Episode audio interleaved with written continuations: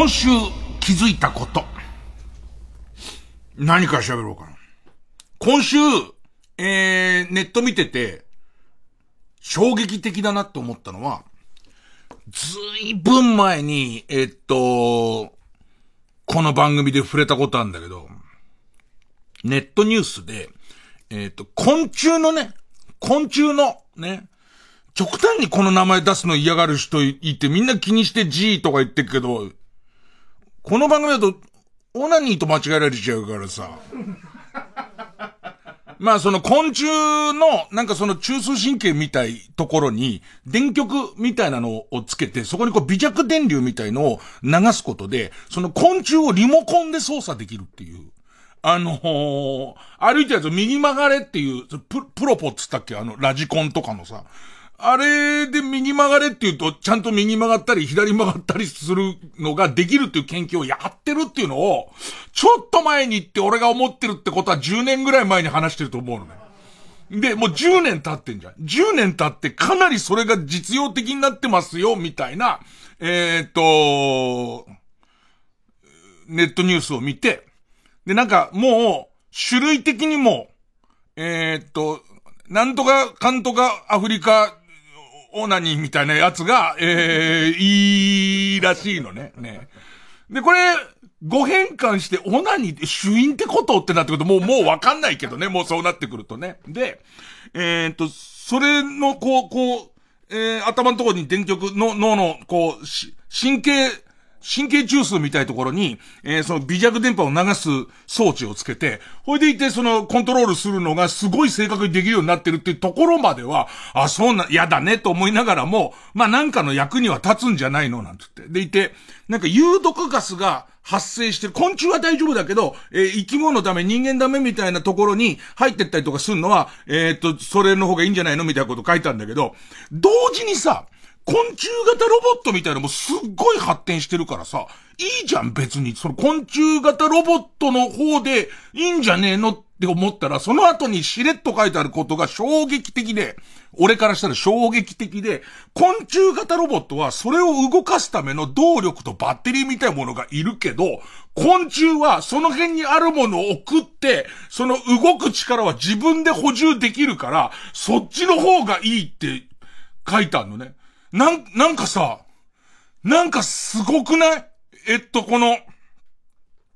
ひとっ飛びでさ、人間に応用するって考えたときにさ、その人間、ロボットじゃなくて人間の方がいいのは、なんかその人間たる何かがあるからだと思いたいじゃん。じゃなくて、あの、電池とか金もかかるし、えっ、ー、と、その電池の重量とか、そのバランスがすごい難しいけど、なんか急にスイッチ切ってその辺に落ちてるもの食えばいいじゃんみたいな。で、で、いて、そうすると、なんかさ、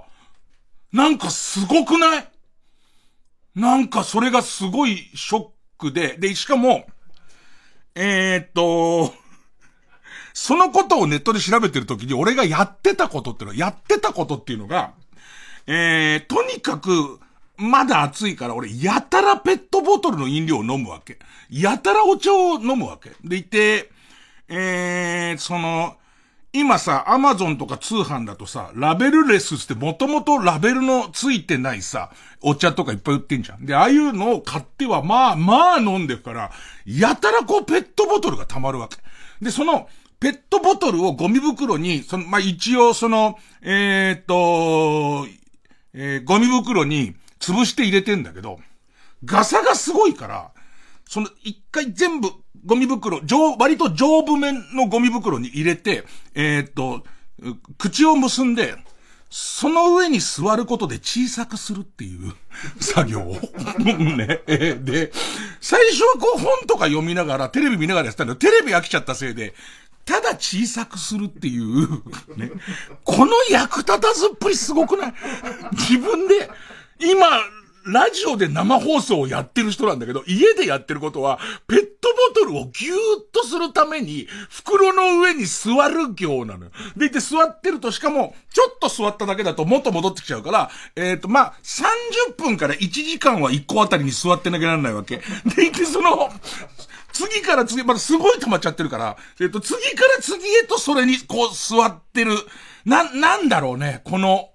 無力感っていうか、ね。こんなことなら誰かが俺に電極をつけてだ。ね。だ飯食ってペットボトルの上座ってるだけだから、もう電極つけてくれた方がよっぽど、よっぽど、だな、みたいなことを 考えてて。で、今さ、ちょっと話変わるんだけど、え先週も言ってた、俺が欲しいと思ってるものは意外にもうすでに開発されて、実は Amazon にある説っていう。でいて、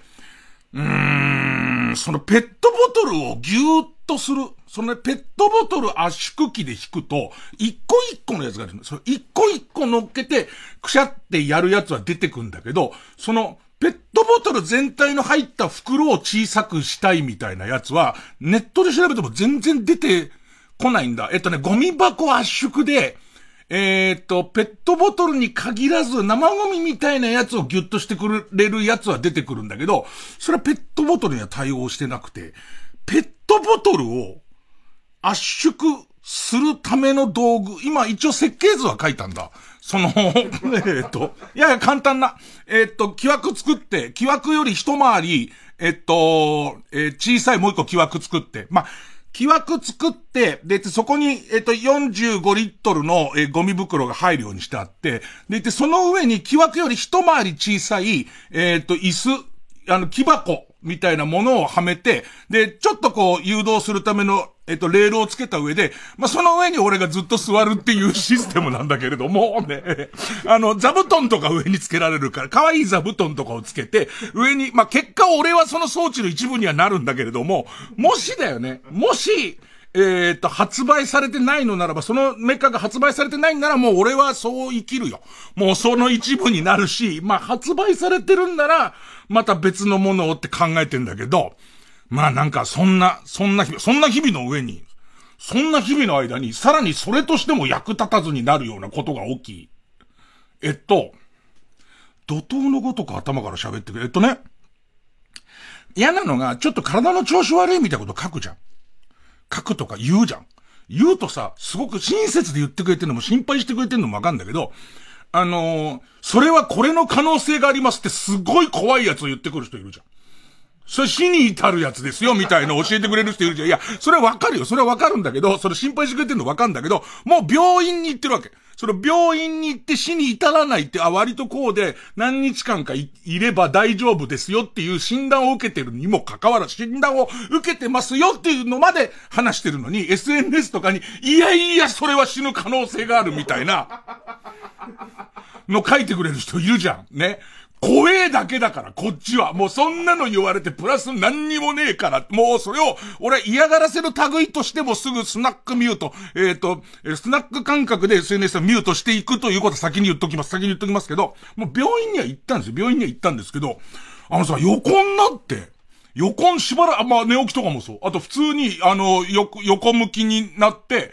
寝て、あの、タイのありがたい、ね、寝てる仏像みたいのになって、まあ、右手ではポコチンしごいてますけど、それを終わった後に、えっ、ー、と、スッて起き上がると、め、あの、ゆっくり、あの、めまいがとか、ゆっくり、えー、家中が回るの。ゆっくり回るの。怖くて、俺一度もめまいとかしたことないから、もう、えっと、なんつったらいいのかな。普通にこうやって横になって、ってるじゃん。それは5分でも、5分でも横になってて、パッて起きると、必ず、必ず、中島みゆきが流れて、で、回る、回るよ、時代、みたいになるから、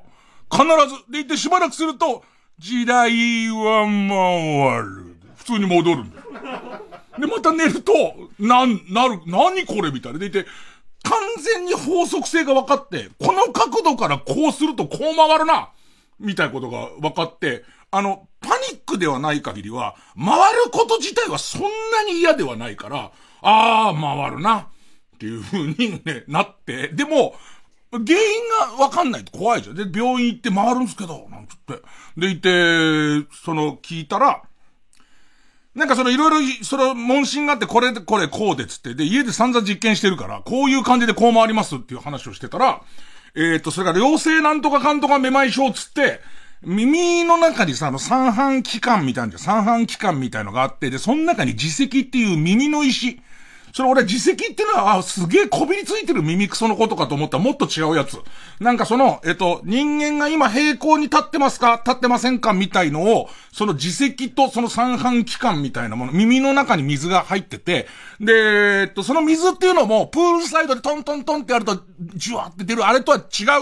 そのずっと入ってなきゃいけない水みたいのに、その自責みたいのが、うまくこう、えっ、ー、と、浮くえっ、ー、と、触ることで、今は平行です。とか、えっと、今地面と平行に立ってますみたいなことを判断してる期間の、その自責っていうのが剥がれ落ちるとかなんか、その剥がれ落ちて、で、しばらくおかしな感じになりますと。でいて、それが、えっ、と、その自責の剥がれたやつが吸収されるなりなんなりとか、お水とかが、なんかこう、どのこうのなると治るんですよ。みたいな。でいて、名前にも偉かった名前に良性ってついてるの偉くない？ね名前に良性ってついちゃったら怖いもんないよね。なんかね。なんか、あの、キラキラネームで犯罪する人怖いね。ね、良性、良性ってついてって悪い、悪かったもう最悪じゃんか。あれと一緒で、なんかわかんないけど、あの、えっ、ー、と、夢、夢を見る、夢を美しいって書いて、ドリームって名前ついてるのに、犯罪で逮捕されてる人、どうしたのってなるよね。むしろなのって思うで、戻して、で、えっ、ー、と、それを言われたから、えー、大、大丈夫っていうか、まあまあ、その、えっ、ー、と、普通にほっといても、一週間ぐらいでは治りますよ、みたいなやつと、えっ、ー、と、その、お薬飲めばすぐ治りますよ、みたいなことだったんで、お薬明日もらい行くんだけど、あの、そんなんで今ほっとしてんだけど、なんか、どんどん役に立たなくなってく。ね、もう、もう使い道は食欲だけはあるから、もう使い道は電極をつけて、どっか炭鉱とかに、俺毒ガスダメだよ。俺毒ガス、あいつらと違って俺毒ガスダメだからさ、それはできない。それもできないのか。ほんとジップロックより役立たねえな、こうなってくると。えー、ということで役立たずの番組が始まります。月曜ジャンク伊集院光深夜のバカ力から。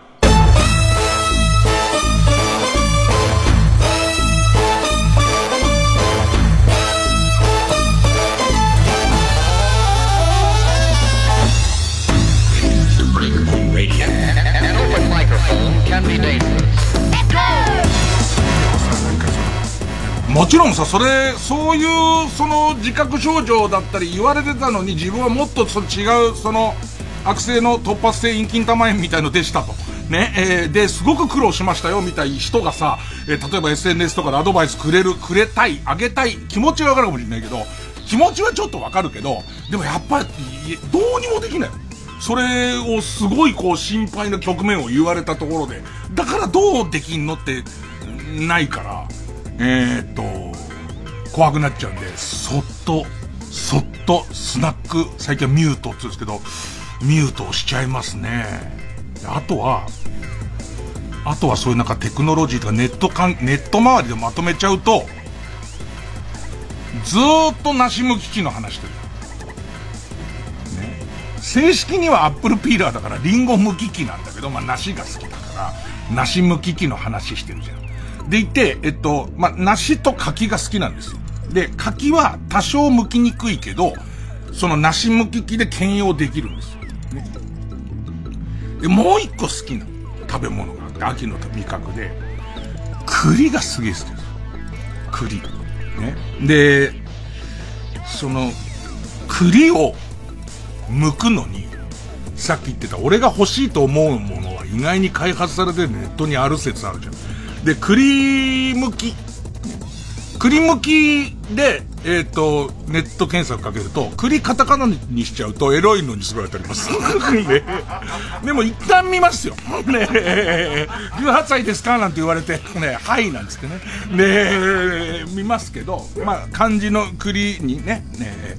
もう2時間も見ちゃったしって言うんで、漢字の栗に。ね、しかもね、えっ、と、起きたらまた部屋回るしなんつって。やってる場合なのか、お前。で、えー、っと、栗、感じる栗むき器みたいなやると、あの、ハサミみたいな形の道具が出てくる。なんかその栗に、硬い栗に切れ込みを入れるハサミ的な機能と、もう一個はなんかその、えっ、と、えっ、と、渋皮っての、鬼皮が外の、あの、えー、つるんとしてる硬いとこで、で、中のさ、あの、渋、まさに渋いあの、渋皮を剥く用の、えー、ナイフ的なものが、えー、っと、ついている。そういう機械とか、器具、器具がいっぱい出てきて、いわゆるオートで剥けたりとか、その、ハンドル回したらとか、電動で見たいなやつは全然出てこないわけ。ね。で、ねえのかなと思って探したら、それはありがたいもんで SNS でそのことをつぶやいたら、こういう動画見っけましたけどっていう人がいてくれて、で、えっと、俺自分では見っからなかったし、あのー、自分はもうそっちのカタカナのクリムキの方のもう、動画を探す方にすごい行っちゃってたから、だから、あのー、それにたどり着いたのはその人のおかげで、だから SNS も難しいもんだね。そのありがたいのと、まあある意味、ありがたくないのと分かれるわね。で、えー、見たら、ドクターマロンっていう、ドクターマロンっていう機械の動画が出てきて、ドクターマロンは、なんかジューサーみたい、いかついジューサーみたいな形してて、大きさも、まあ、ジューサーぐらいの、ミキサーっつの？ね、あれぐらいの、えー、大きさ。ミキサーが正しいのか。あの上蓋開けて、果物を入れてで、岡部さんもあれ、あの、の脳みそのところ頭蓋骨上手にこ、こじ開けて、中に果物を入れると多分口から、って美味しいともうさ、やめよう寄り道。あの、サブクエストが多多すぎて、メインのクエストが全然進まないよ。暇じゃねえんだからみんな。あの、学校行かないでロマンシングサガやってた頃ならいくらでもサブクエストありがたいけども、みんなって2時間っていう時間が限られてんだからさ、ね。で、あのー、もう岡部さんの顔が見れなくなっちゃった。気持ち悪くて。ね。ひどい話だよ。ひどい話。ね。みたいな形の機械なんだ。機械で、中にゴロゴロゴロっていうぐらい、300g か 400g ぐらい栗入れて、ボタンを押すと、そのジューサー的な、ミキサー的なやつの、えっと、歯のすごいやつだと思うんだけど、まず、その鬼側、外の一番硬い茶色い皮を、がなくなるわけ。で、その後、しばらく回してると、その中の渋皮も抜けて、いわゆるあの、黄、薄黄色の、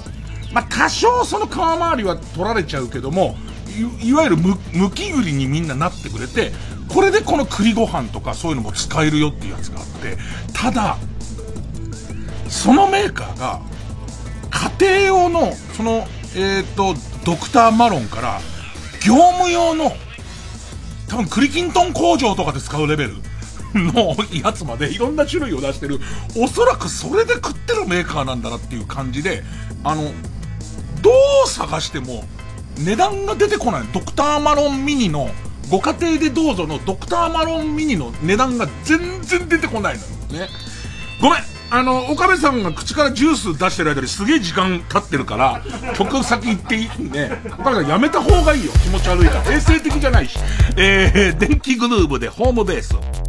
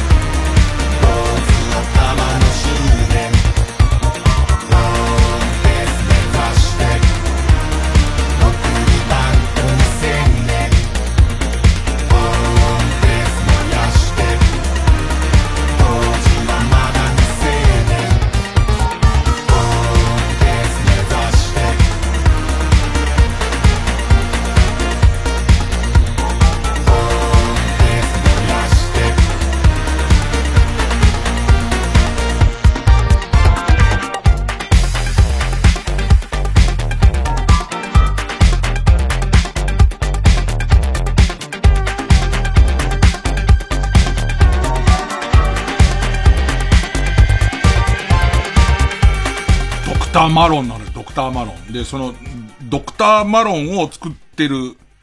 えー、会社の、えー、サイトまでは行ったんですよ。えっとね、アプテジャパンっていう名前かな？アプテジャパンみたいな会社行ったんだけど、そこにも、えー、価格は書いてないわけよ。あの、やっぱり小売りっていうよりは専門でやってますよ、みたいな。その業者向けがメインですよっていう感じなわけ。で、えっ、ー、と、もう、乗りかかった船だから、こっちもさ、今は梨むき師として頑張ってるけど、これもう梨っていうジャンルとでもむき師っていうね、もう、剥くことに関しては、え、お前自体は火星方形なのにみたいな。え、毎日剥けますけど、火星方形で神聖じゃないんで、なんつって。で、その、むき師になるおかげで、えー、っと、おそらく事務所的にも無垢関係の特番とかも呼ばれるような。だって俺しかいないんだから、無垢師なんて。他に聞いたことないでしょ？ね。だから、何でも無垢時になると必ず呼ばれるから。平野レミが出てても、向く時だけは俺一旦出て、すみません、帰ります、なんつって、はい、今から収録始めます、なんつって、俺出ねえじゃん、じゃあ。で、で、あのー、ね、心配することないでしょあの、部屋回ってたって元気なんだろ、俺は。ねえ、あんなこと言ってたのにね。で、で、で、で、えー、っと、うん、したら問い合わせって出てるから、その、アプテ、アプデかな？アプテジャパンに、えっ、と、と、の問い合わせメールをしてアプテジャパン。したらここがしっかりしててさ、やっぱその業者向けのとこだからそういうことなんだろうね。えー、っと、お、冷やかしみたいな俺だけだってことなんだろうね、きっとね。で、こっち側からしたらそのホームページ見ましたと。で、その、えドクター、えー、っと、マロンの価格や、えー、っと、販売店や、えっと、それからもしレンタルをするようなところや試せるところがあったら教えてください、なんつって、え送ったら、すぐ、本当にすぐに、えー、アプテジャパンの何々と申します。この度は、えー、栗、皮むき機のお問い合わせをいただきありがとうございますっていう、ちゃんとしたメールが来て、カタログとかも添付されてる。で、えー、っと、お尋ねのミニタイプですが、標準型と比較して耐久性と向け具合の点で、金額差を考慮してともお勧めできないため、現在販売を見合わせております。要するにその、300g で、えっ、ー、と、コンパクトにするために歯を小さくしたりすると、その歯を変えなきゃならない頻度とかが多分おそらく高いんでしょう。でいて、コンパクト化することでお金も高くなるから、えっ、ー、と、その1個上の業務用の機械と比べて、えっ、ー、と、あんまお得じゃないからっていうことだと思うんですけど、あのー、こっちの機種はどうですかっていう、値段が42万円なのね。42万円かー42万円で秋だけか。で、あのー、耐久性の点であんまこう、そ得がないですよ、ミニはって書いたんですけど、その、その、えっ、ー、と、付け替えなきゃいけない歯あるじゃないですか。歯の対応、対応度が、えっと、このタイプならば、え、2トンまで栗を剥けるみたいなんです。ねただ俺別に6個でいいんだよな。2トン、2000キロぐらいまで持ちますと。ね。で、あと、あともう1個だけ問題があるんですよ。えー、っとね、電源が家庭用じゃなくて、なんか200ボルトなんかあんじゃん、あの、あのさ、えー、っと、えー、っと、コンセントってさ、普通豚の鼻みたいになってんじゃん。見ると、えー、っと、スーンとしながら、ほーつってるみたいなコンセント。横横の棒、丸棒みたいな、スーンとしながら、ほーってなってる。ね。悟ってるつもりだけど、おちんちんパクッとされたら、ほーってなった感じの、あのー、顔つきのコンセントを、えー、っと、は、やった方がいいと。で、で、じゃなきゃできませんと。近所の電気屋さんに頼めば、すぐにやってくれるってさあれを、もう専用のをやってくれるっていう、その、アドバイス。アドバイスを送ってもらって、42万円なんだよなで、えー、っと、送料1万円みたいな。ただ、どれぐらいこう、そうは言う、そらね、お値段は多少しますけど、それだって特許、特許のもんだから。ほぼほぼ唯一無二のもんだから、日本の国でやってるところはないから、えっ、ー、と、様々な使用方法って書いたんですけど、えー、えー、イベント利用。埼玉県の和菓子屋さんでは店頭で向いているとお客さんが立ち寄ります。あ、ここはその和栗のそのえっ、と、お菓子を作るのに、一からここで向いてた、あ、見る見るうちにそうなってくのを見るから、うわ、これがドクターマロンかって。またドクターマロンのボディには、すげえ可愛いドクターマロンのキャラ。あの、大学の帽子みたいの被ってる、えっと、栗が、もうニコって笑ってる、ね、うわ、可愛いなんてわか、ド、ドクターマロンと僕友達になりたいななんつって、ね、えー、えー、こともできますと。で、和栗屋さんでは店頭で向いてるとお客さんが立ち寄りやすく、えー、鬼側だけ向いて栗だけのものを販売する。あとは、栗、栗農家みたいなところが、あの、要するに、ここで栗拾いをやりましょうってやった後に、なんなら鬼側まで向きますよってって、それがすげえ、こう、俺の中で、なるほどって栗農家に会って、で、栗買いって、帰り持って帰ろうと思った時に、目の前でここまでできますよって言われたら、じゃあそうしてもらおうと思うじゃん。すぐ42万なんて元が取れるじゃん。これ買いなんじゃねえかと思って。で、ちょっと冷静になってみたら、俺栗農家じゃないってことに気づいて。だけど、なんかでも、動画、多分ドクターマロンで検索すると結構動画出てくるんで、動画見て一度でもあのめんどくせえ栗剥いたことある人が、あの動画見ると、これすぐ元取れんじゃねえかとは思うんだけど、栗一つの季節でどれぐらい食うんだよってことになってくるんで、あとは、まあなレン、レンタル、でも秋に殺到するだろうな。ラジオ聞いてる人でうちにドクターマロワンで使わせてくれるって人いたらそれ見たいんだ。だけどさ、クリシとしてはね、クリシとしては、なんかその、マイ、マイドクターマロン持ってる方がかっこいいはかっこいいんだよね。あとは、なんかそのアメリカとかが、えー、にはまあまあ、えー、何機種か、アメリカのネットサイトみたいの見てると、あるにはあるんだけど、なんかその、日本の国でやってないから、なんか、なんかアメリカのまん丸の、いわゆるさ、あの、栗の形ってあるじゃん、なんか。ティアドロップ型の。あの、何しゃれたこと言ってんの あのー、えー、っと、サルカニ合戦で助けに来る感じの栗じゃない。なんかもうまん丸の、なんか栗みたいのでは向いてるけど、でもアメリカのもアメリカからの輸送量考えて、でもそれでもアメリカのやつ2万円とかなんのよ。家庭用で。で、輸送料が3万円くらいかかるのよ。で、それやると5万円で、で、来たもの、一度ドクターマロンの動画見ちゃってるから、あ、なんかひよった結果それかよ、みたいな。多分こんなこと考えてるうちに、秋は過ぎてくれるとは思ってるんだけれども。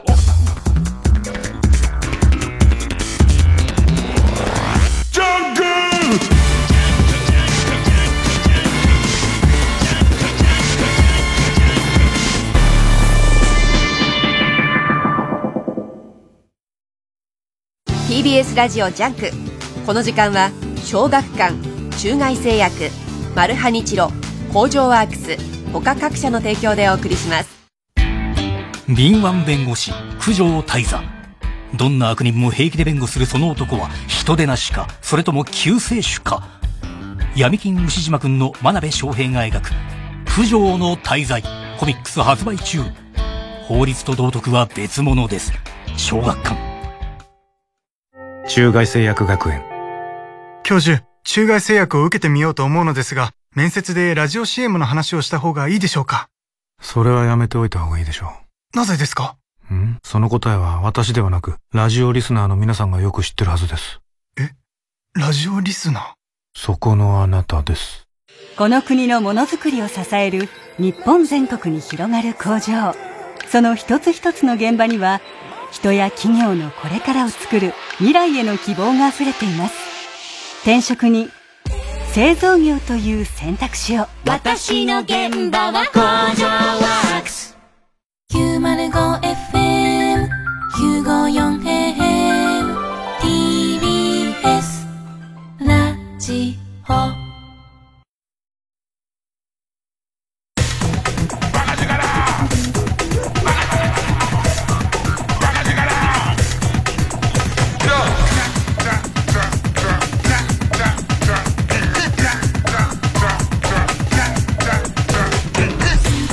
ジャンク一丁院光る深夜のバカ力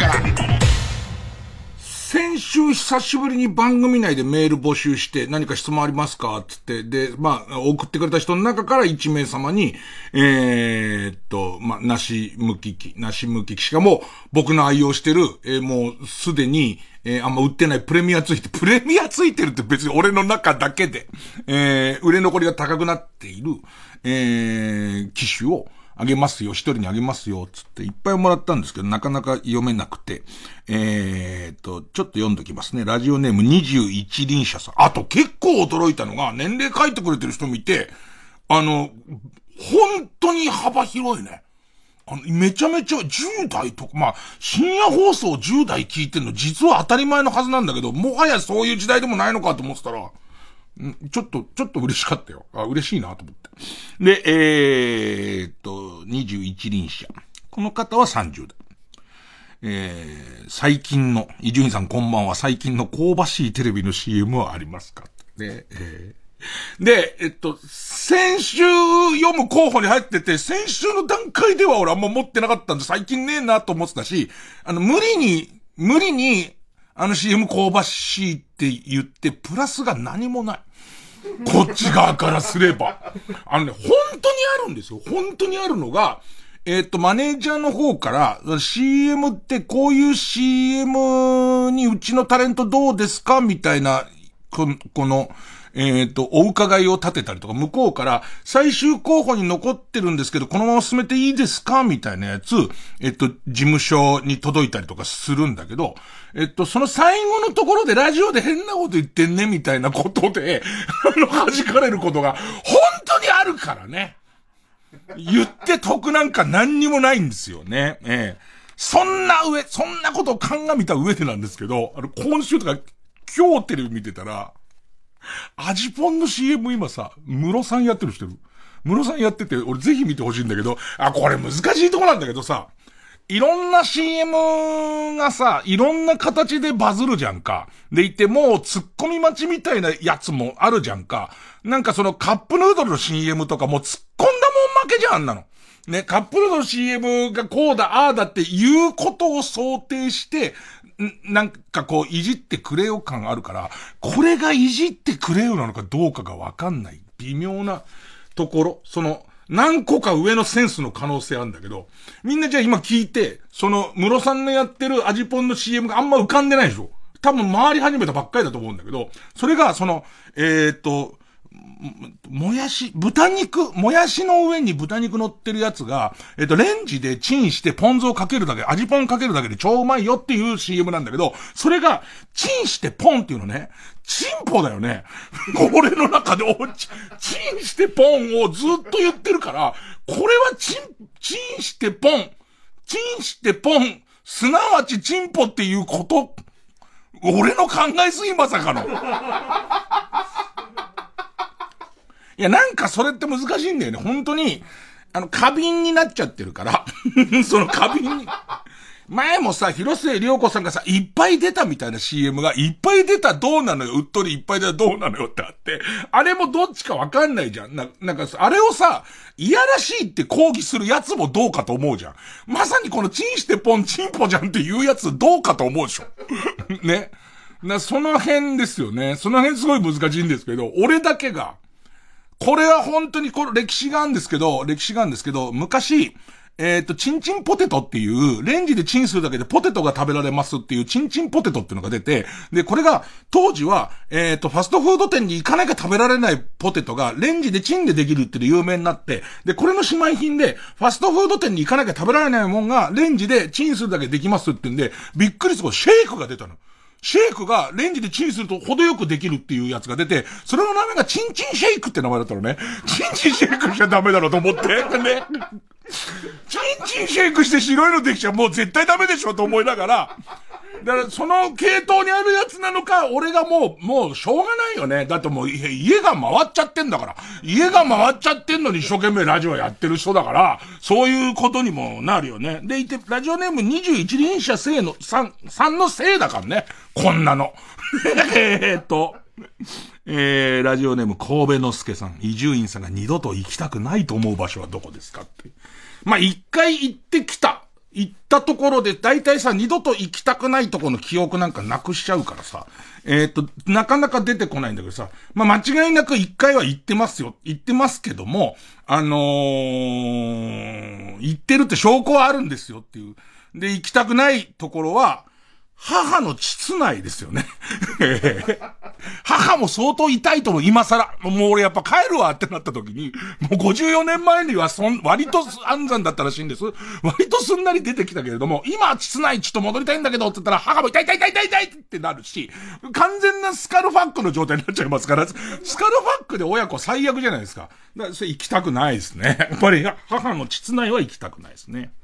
えー、横浜市、口癖はソイソース。もう、分かってるよね、この人ね。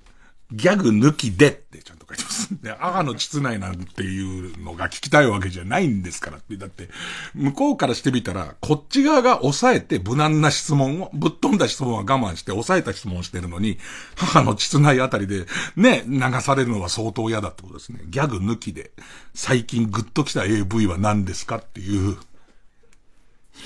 二つあって一個は本当に多分言えないと思う。言えないっていうか、多分その本当に言えないやつ、すごい時間かけない言えないやつの。一個がね、あー、この好きな AV の話をマジでするのって結構勇気いってさ、だって、あのー、後で見たときに、なんか俺は好きだけど、マジかよってなっちゃったときに、もうみんなはラジオ聞き終わっちゃってるから、ドン引きしてる時にお得意のうっそーんって言えないじゃないですか。ね、だから、だから、そこ難しいんですけど、今頑張ろうと思って、ファンザなんですけど、今、えっと、ファンザの購入済みってところ今クリックしながら僕は今、なんて名前だっけっていうやつなんだけど、俺これ本当に最近、えアダルトビデオの、俺だって大人ですから。大人ですからだってさ。ねえ、もう体のあちこちにガタ出るぐらいの年齢ですから。アダルトビデオのファンタジー部分なんかよくわかってますよ。そのお芝居仕立てのところの、そこはお芝居ですよっていう、どうやら最近俺も、えどうやらそうっぽいなと思うけど、時間が止まるなんてことは無理なんでしょ？ねえ。いやいや、まあまあ、うん、な、俺7割方気づいてんですよ。あの、時間が止む、教室で時間を止める、その能力を授かってるやつが出てくるやついっぱいあって、あれドキュメンタリーじゃないだろ、あれ。ね。で、動いてる、ちょ、ちょっと気持ちよくて動いちゃってる人がいるもんね、あれね。だって、空中に静止があるはずじゃん。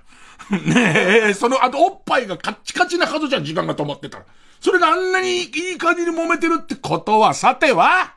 ってぐらいの、だから俺も分かってるわけですよ。だからそこのこう、設定みたいものはみんな設定なの分かってんですけど、えっ、ー、と、俺なんでこれを買、ったっていうか、こう、こ購入したか忘れちゃったんだけど、結局こう、割とおすすめに従ってみようみたいなとこあるのよ。で、ファンザ結構おすすめ出るから、からおすすめにすげえ文句があるのが、あのー、俺、えっ、と、義理の妹とか、義理の姉みたいなパターンのやつなんですよ。ファンタジーだよ。ファンタジーって分かってますけど、あの、義理のってついてる、義理の妹、義理の姉が、なんか、童貞の自分に対してすげえ馬鹿にしてきて、みたいなパターンじゃないですか。何言ってんの ?54 で。で、それ、そうするとさ、ファンザは、それを大雑把に進めてくるから、そんなのを続けて買った日に進めてくるやつが、本当の妹の、要するに近親相関の本当のやつを進めてくんだけど、それは違うの。全然俺に言わせりゃ違ってて、そんな進めてくんじゃねえよ。まあ、えー、っと、乗りかかった船なんで、ね、えー、っと、言いますけど、乗りかかった船っていうのは、おばあちゃんものを進められて、まるで、磯の船ぐらいの年の人に乗りかかるって話ではないよ。勘違いしないでよ、今乗りかかった船っていう言葉を。えっと、なんか、タイトル、タイトル言ってもまた多分今今日ガラスの向こうに追いやられてんだけど、民族メガネ君っていう若手作家がもう俺の、もうメモする気満々だよね。だ民族君の好きなやつとは違うと思うんだけど、えー、離婚して地元に出戻った幼馴染と再会。ずっと片思いしてたと告白すると、えー、武藤、えー、彩香さんのやつなんだけど、これの、エッチしてる感じが、これネタバレしてなんだよ、ネタバレって。いや、なんかこういう設定なわけです。帰ってきたら、なんかその地元で、その、えっ、ー、と、えー、幼馴染とあってすごい綺麗になってて、で、まあまあ結局エッチ、エッチはするわな。エッチしなかったらどうするって話だから、エッチをやたらするわけ。で、して終わって、じゃあ、そその、またね、また、またねっていうか、えっ、と、こんなこともうないと思うけど、的な感じで別れていくと、なんかその子供の頃に、その子が、えっ、と、書いてたか、もらったかなんかした、子供の頃のお手紙みたいのが出てきて、なんかそれが、大好きだみたいなことが書いてあって、え、結局とかそれっきりだと追っかけて後ろから抱きしめて、結局この人たちはその地元で付き合うことになりますみたいなストーリーなんだけど、この、なんか、エッチしてるところが、なんつったらいいのかな。演技力があるって言い方あまりに夢が覚めてんのなんか本当にそういう関係の人がエッチしてんじゃないかっていうか、よく、ここもチューしねえんだみたいなやつあんじゃん。なんか、チューは契約に含まれてませんのでみたいな感じとかあるじゃん。そこそういう設定なのにっていう、そこはすごい愛し合ってる人設定なんだけど、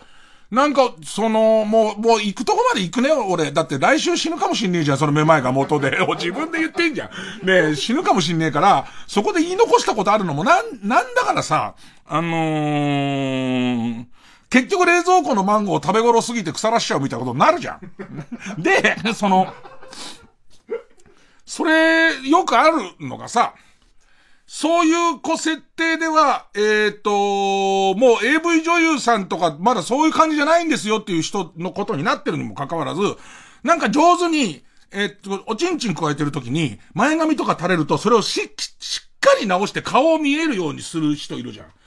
それは違うっていう。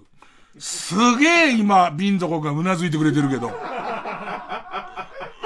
それはちゃんと設定上そうでしょっていう、ね。時間が止まってんだからおっぱいは硬いままにしてくださいよっていう、それは無理だけど、ね。そういうんで言うと、なんか、この人たちは好き同士で好きでエッチをしてる感じに見えるっていうので、俺はこれが好きで、で、さらにまた全然違う話題に横行くんだけど、先週言いかけてて言わなかった AV 新報話っていう、こんなに AV の話ばっか54気持ち悪いね。ほんと申し訳ないと思うよ。だ18の子からしてみたら自分の親父よりも年上のやつがさ、AV 見た話ばっかしてんだからさ、それは嫌だと思うけど、お前の親父も絶対見ている。お前の親父もすげえ見ている。ねでいて、その、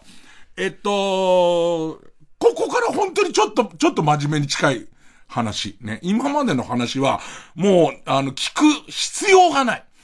ここまでの話は何一つ記憶に留める必要のない話ですけど、先週ちょっと序盤でさ、その AV の女性の監督と会ったっていう話からさ、えっ、と AV 新報の話で AV 新報の話も後でしよっかな、みたいなことを言ってたけど、例によってまた忘れちゃって、えっ、と、まあ、跡形もなくその話はなくなってたじゃないですか。で、その、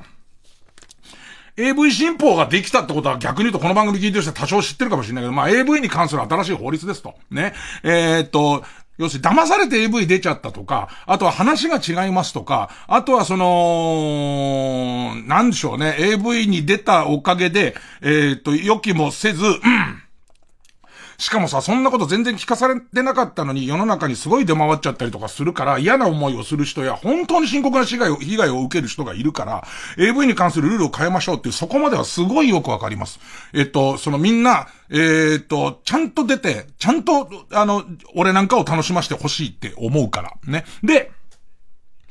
それを変えた結果出来上がったのが、えっと、AV に出る契約をした人は、えっ、と、契約してから1ヶ月間は、えっ、と、撮らないでください。撮影をしないでください。要するに、何か魔が差して、それクーリングオフの長いのじゃないか。何か魔が差してとか何か断れない状況に追い込まれちゃって契約してる可能性がありますから、それを冷静になる期間として 1, 1ヶ月間 AV を撮影しちゃダメです。で、今度1ヶ月その経ったら撮影します。で、その撮影した後に4ヶ月かな。4ヶ月は発表しないでくれ。で、この4ヶ月の間に気が変わったと思ったら、何の違約金もなく、一方的に、やっぱり発売したくないですっていう権利を作ります。で、言って、さらには、今度は法律内ではない事情になってくるんだけど、それこそファンザとかああいうところで、その、いわゆる正規ルートで、あの、おちんちんって意味ではない、えー、正規ルートで、えー、公開した場合に僕の聞いた話では、えー、っと、いろいろこう、どれぐらいダウンロード販売されましたみたいなことが分かった上で、お金がこうやって振り込まれてくるのは、7ヶ月かなんか後なんだそうです。だから、契約してからもしくは撮影してから1年近く経たないと、そのお金が来ない、お金が、その、入らないっていう状況。なんだそうです。ね。で、そうすると、け、カツカツでやってる AV の会社もあるので、なかなかこれがきついし、AV 女優さんにも、今、セクシー女優さん、セクシー女優さんにも、このお金が入ってくるタイミングが遅れるので、これがかなり困りますと。でいて、えー、っと、さらには、さらには、これがね、すごいなと思ったんだけど、危険、その、え、正々堂々と契約して、正々堂々と法律にのっったアダルトビデオを作ってる会社からしてみると、してみると、えっと、撮りました。撮り終わってさあ発売寸前になって、えっと、や、あの、やっぱりダメになりましたっていうことは、えっ、と、制作費がもう全く返ってこないから、もう、いや、で、できません。全然だ騙したつもりもないんだけど、やっぱり違うなって思う子はいるでしょう。いるでしょうし、例えば、親に分かって親がダメだっていうこともあるでしょ。で、それが、成人してようがしていまいが、自分が30歳だろうが、親が、に反対されたから辞めるって人はいるでしょ。で、そうなった時に発売できなくなった上に、えっ、ー、と、資金が回収できないじゃないですか。で、こうすると、まずどういうことが起きてくるかっていうと、大勢出るものをやめてくらしい。要するに大勢の中の誰かが、えっ、ー、と、やっぱり嫌ですって言った時に、撮影費もかかるけれども、全く入ってこなくなるから、これが頓挫しちゃうって。だから、えっと、俺の、俺のライブラリーの中で言うと、全裸引っ越しセンター。全裸引っ越しセンターは大勢の女の人が全裸で引っ越しをするという ねということで、その全裸引っ越しセンターシリーズなんて、もってのほかなんですよ。だってそのあのメンバーのうち誰かが、なんかその全裸で引っ越冷静になってみたら全裸で引っ越しセンターの意味がわからないから、やっぱり出たくないって言われた時に、もうそれは、なくなっちゃうわけだから。で、もう一回言っとくよ。俺もう一回言っとくけど、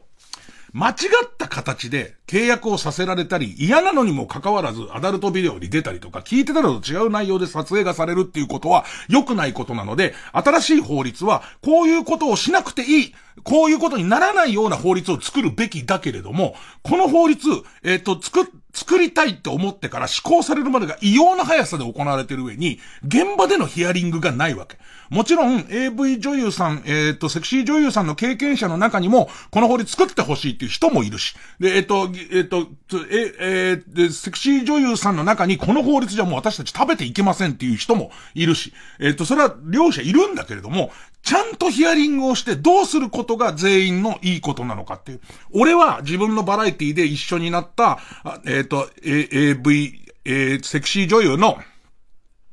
えー、今名前なんつうか、深田ゆうりって名前変わったのかな？ゆ、ゆうりまん、ゆうりまんになったのかな？ゆうりちゃんって女の子が、彼女は、えー、っと、実は学生の頃から、えー、アダルトビデオに出たいっていう夢があって、で、上京して絶対それを叶えるんだって言って、で、おか、ご両親を説得して、で、特にお母さんを説得して、そのアダルトビデオ業界に入ってきた子で、全員が騙されてるわけじゃないですよっていう、その、その夢があってやってきた子もいれば、もちろんその、えっ、と、お金といろんなバランスを考えて、これだったら私は職業にしますっていう人もいると思うんだけど、えっ、と、こういう人はいないということになっているっていうか、そういう、その職業じゃない、えー、ということになっているっていうか、それがどうも納得いかないっていうのが一個と、もうはみ出ちゃったから、金玉が片方はみ出ちゃったから、そのまま引きずり出しときますけど、なんかね、こういうことをニュース番組とかでやらないっていう現状と、こういうことを、まあ、自分は朝の番組が終わった、終わったおかげはまず、まずいかな。終わったから、報道コーナーがないから、これを取り上げなきゃっていうことも俺の中にはないの。俺はなぜなら朝のバラエティ番組をやる条件として報道をやってくれ。TBS の朝番組にはニュースのコーナーがなければいけないんですって言われたから、僕はあんまりそういうことに関わりたくないけれども、それが朝の番組やる条件だったらばっていうので、えー、あのコーナーを引き受けて、ニュースコーナーを引き受けて、さらには、ニュースと名前がつくものに関わる以上は、ここまでは言わなければいけないこととかはなくはない。いくらお笑いでもと思ってたから、まあ言って怒られるようなことも言わなきゃと思って言ってきたけど、今はないから僕は言わないけど、えっと、で、せっかくないのになんで声喋ってんのって話だけど、あの、誰かが言わなきゃダメじゃん。だけど、えーっと、全、全裸引っ越しセンターはどうするんですかって言った時点で、うわあの人全裸引っ越しセンターとか好きなんだって思われちゃう可能性があるわけ。いや違うんだ。俺が好きなのは全裸引っ越しセンターじゃなくてっていう、もっと特殊な性癖のやつなんだよっていう隙も与えてもらえないし、朝から何の話ですかって言われるから、そのニュースコーナーでこういうことが起きてるってことも言えないし、議員さんたちにしても、これに、この AV 新法について見直すべきだっていうことに勇気がいるのよ。なぜなら、えっ、と、AV なんてなくてもいい人、なくてもいいような人たちからすると、何そんなに AV が見たいのっていう、あの議員さんは AV 見たいらしいよっていうレッテルも貼られるし、で、えー、悲しいかな、お笑い芸人がせっかくコメンテーターやってんならこんな話するべきなんだけども、俺もじゃあ、じゃあ、えっ、ー、と、池上さんがこれをメインでやったとて、言う？言わないって言うと、言って嫌われるのっていうことは絶対その頭の中を揺れるわけじゃん。だから、なんかね、なんかその思うんだけど、この AV 新法みたいことはいろんなところで起こって、いや、俺の癖とは違うけど、もっと言えば俺の年からのアダルトビデオの付き合い方から言えば、なくても想像つくし、できることもいっぱいあるし、ね、それと、なんだろう、うん、そうやって考えると、もっとこう、言う、言うべき年齢の時に、の人が、言うべきなんだろうけどね。でも下手したらこれのせいで、非合法な、もっとやばい同人地下 AV みたいものは、はびこっていくことになると、俺は思うんですけど、さあこれが出馬宣言という。誰が出るか。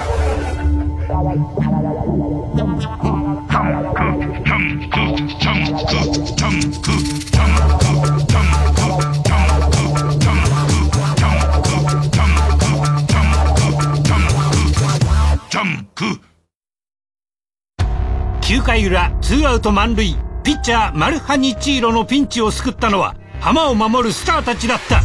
次回パイレーツマルハニチーロ。前だけ見よ。横浜 d n a ベイスターズがついている。全力投球マルハニチロ。TBS ラジオ公演富士五湖ジャズフェスティバル開催決定。富士山を望む川口湖円形ホールと海外2つの会場をオンラインでつなぐ同時セッションを展開。日本からはワールドワイドで活躍する2組音楽家渡辺拓馬とギタリストの斉藤博信が参加します。富士五湖ジャズフェスティバルは10月1日土曜日川口湖円形ホールで開催。チケット好評販売中。詳しくは TBS ラジオのホームページイベント情報をご覧ください。世界とつながる特別な音楽体験。この機会お見逃しなく。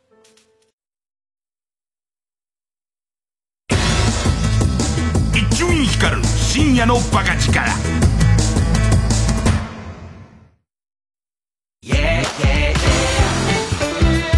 ここでショーン大島の今に夢中さフックドオンナウをお聴きください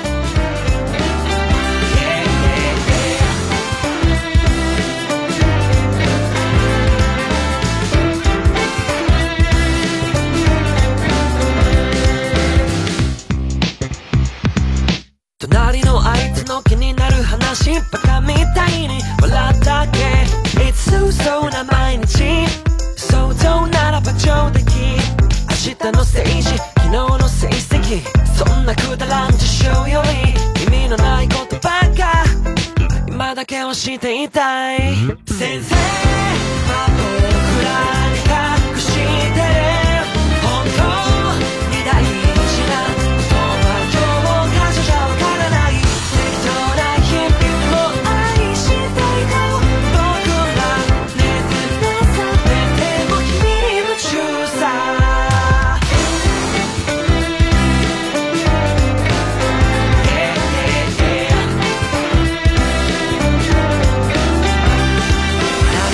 も変え難いそこそこの毎日を何者にも 905FM954AM TBS ラジオ。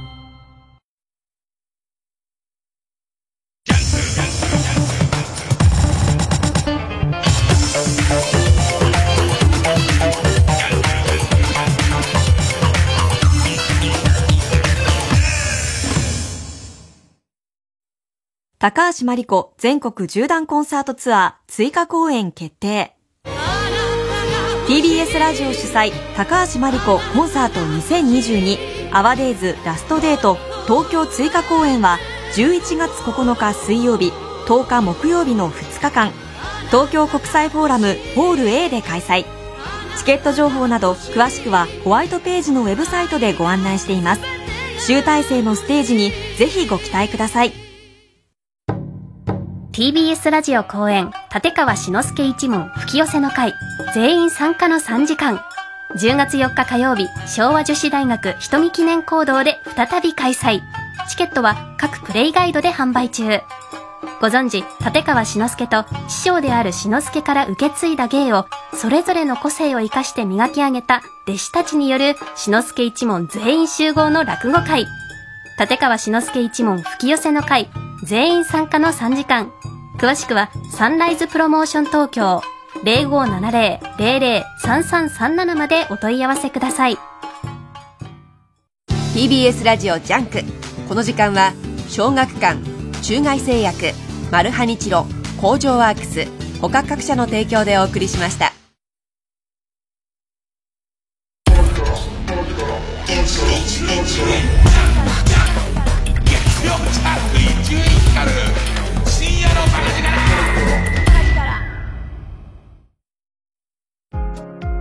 TBS グループジョブフェス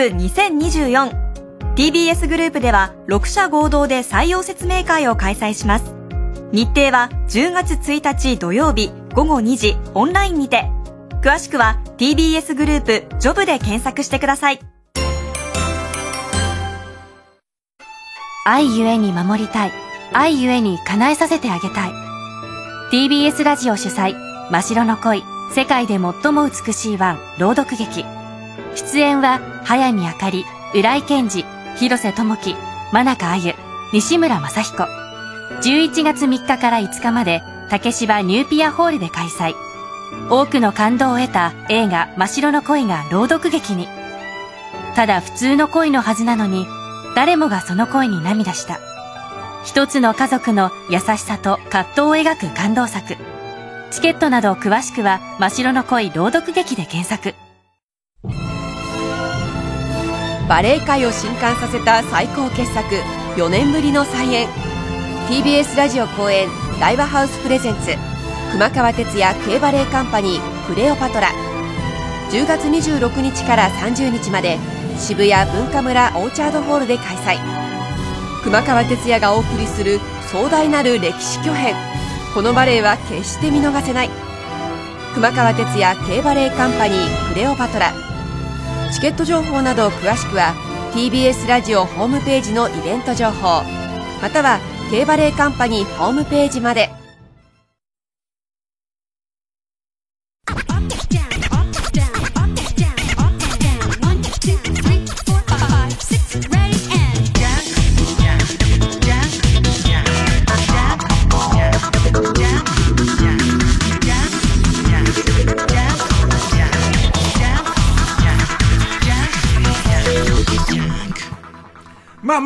の、俺は、その AV 新法がどっちのためにもなってないっていう形で落ち着いちゃってんなって思うけどね。どっちの味方とかじゃなくて。あの、何度も言っとくけど、えっ、ー、と、えー、俺のお世話になってるアダルトビデオに関わってる人が嫌な思いをしないってことが大切で、えっ、ー、と、後で泣くようなことにならないような法律は作るべきだから、新法はいるって思ってるけどね。で、それを、あの、あんまり雑で極端に作ると、その、の、ダメなんじゃないのっていうことと、あとはなんか、やっぱり昼間テレビを見ている人たちに、えっ、ー、と、評判が悪くなったりとか、もっと言うと選挙に行く人たちが、えっ、ー、と、どう思うかみたいなことえー、で、えー、扱われる題材が決まったりとかして、で、さらにはそういう人の顔色を見てコメントする我々の問題も少しあるなと思ったり、なんかそんなことかな。だから誰も泣かなくていい。泣くのは俺のおちんちんの先から白い涙が出るだけでいいという。バカじゃねえのお前。ねえ、その、そのまとめでいいの。ねえ。でもこれじゃあ YouTube、これ問題はもう一個あって、YouTube で分かりやすく説明しようとした時に使う用語や、えっと、使おうと思うパッケージみたいなことで言うと、バンされる可能性があるんだよね。その、YouTube のアカウントト自体がバンされる可能性とか考えていくと、まあめんどくせえなっていうことが一個。で、今日さ、よくよく考えていくとさ、変に呪術つなぎみたいに話ずっと流れてってるじゃん。ね。一個一個の話題が流れてっちゃうのが一番ダメなんだぞって師匠に教わったけどね。その、えっ、ー、と、頭から緩やかに繋がりながら話題変わってってるじゃん、ずっと。ね。それで言うとさ、YouTube のバンの話なんだけどさ、えっ、ー、と、僕らの、の、やってる、えー、草野球チームビッグアスホールズっていう名前なんですけど、そのビッグアスホール、芸人のの仲間で作ってるチームなんですけど、まずそれの YouTube 作りてえなみたいな、YouTube アカウントみんなで作ろうかって思ってんだけど、ここに英語でビッグアスホールズって書いてあることが、えっと、えー、AI が検知した時に、大丈夫なのっていう、そのバンされんじゃねえのみたいなことがあって、せっかくビッグアスホールズのやつなんだから、あのー、ちゃんとこう、ユニフォーム着てやりたいんだけど、ユニフォーム変えなきゃいけないんじゃねえか説っていう、えっと、で、この間その野球の合宿やるのに合宿、公共の合宿村みたいなの借りた時も、チーム名のところを BA っていう名前に変えたりとかしてるんですよ。で、そんな中でずっとフル出場で頑張ってくれてて、野球も上、すごく上手で、えっ、ー、と、西武ライオンズのトンサキ選手と同級生で野球やってた、孝太郎くん、男崎孝太郎くんっていう、えー、芸人がいるんだけど、これが空振り、あまりに強く空振りした衝撃で、手の有効骨っていう手の甲の骨を折っちゃったのよ。右手の。で、それ骨折しちゃって、で、今季絶望。で、えっと、半年、全治半年で来年からなんとか復帰できるかっていう、えー、あと3ヶ月ぐらいでリハビリをきちんと始められますけど、みたいな状況で、えっと、本格的な野球をやったリハビリはやれますけど、今は、やっと、日常生活にもちょっと支障が出るから、右手が使えないからっていう状況だったんだけど、それですげえ凹んでるから、ね、いや、こういう時こそチャンスだから、自分でやってる YouTube とかでどういう状況なのだって全国には、今怪我してる間どうやって体鍛えていいのかわからないような高校球児もいるし、で、せっかくやってんだったら、そういうところを逆手にとって面白くやった方がいいよっていう話をして、で、じゃあ頑張ってちょっとやってみようかなってなってたから、じゃあなんか買ってやろうと思って、なんか面白いグッズねえかなって、とにかく、握力をゆっくり鍛えていかなきゃならない状態なわけ。今痛みはないから少しできるんだけど、えっ、ー、と、本人が、え、2週間前まではピザを1枚1枚切るのが無理だったって言ってたのね。ピピザをちぎるのが無理だったから、えっ、ー、と、だったのが、最近はフランスパンがギリいけるかぐらいにはなってきましたって回復してんだけど、なおそのに、えっ、ー、と、握力を鍛えるやつを、あの、アマゾンで探してたら、ボール、ぐにゅぐにゅの、テニスの軟式ボールみたいなぐにゅぐにゅのボールの中に、乳首がついてる、もう、綺麗なおっぱいの形のおっぱいボール、おっぱいにぎにぎボールっていうのがあったから、じゃあそれを送ってやろうと思って、超面白いじゃんっていう、いつでもどこでも、あいつがおっぱいにぎにぎボールを持ってんの面白いじゃんつって、ね。で、えー、っと、急に、え置き配で送ってやったら、ありがとうございますみたいな、その、じゃあこれ早速使いますってなったんだけど、あいつ冷静だなと思ったのが、えっ、と、さあ、早速そのにぎにぎやってるところを動画を撮って、早速こう出そうかなと思ったところで気づいたらしくて、えー、LINE が来て、え伊集院さん、一旦2プレスを買ってきますと。だから、アマゾンで、アマゾンじゃねえと、えっと、グーグルで YouTube でバンされる可能性があまりにリアルなおっぱいだから、連中、やっぱ AI 使ってるから、それがちゃんとニギニギボールだっていう医療器具じゃん。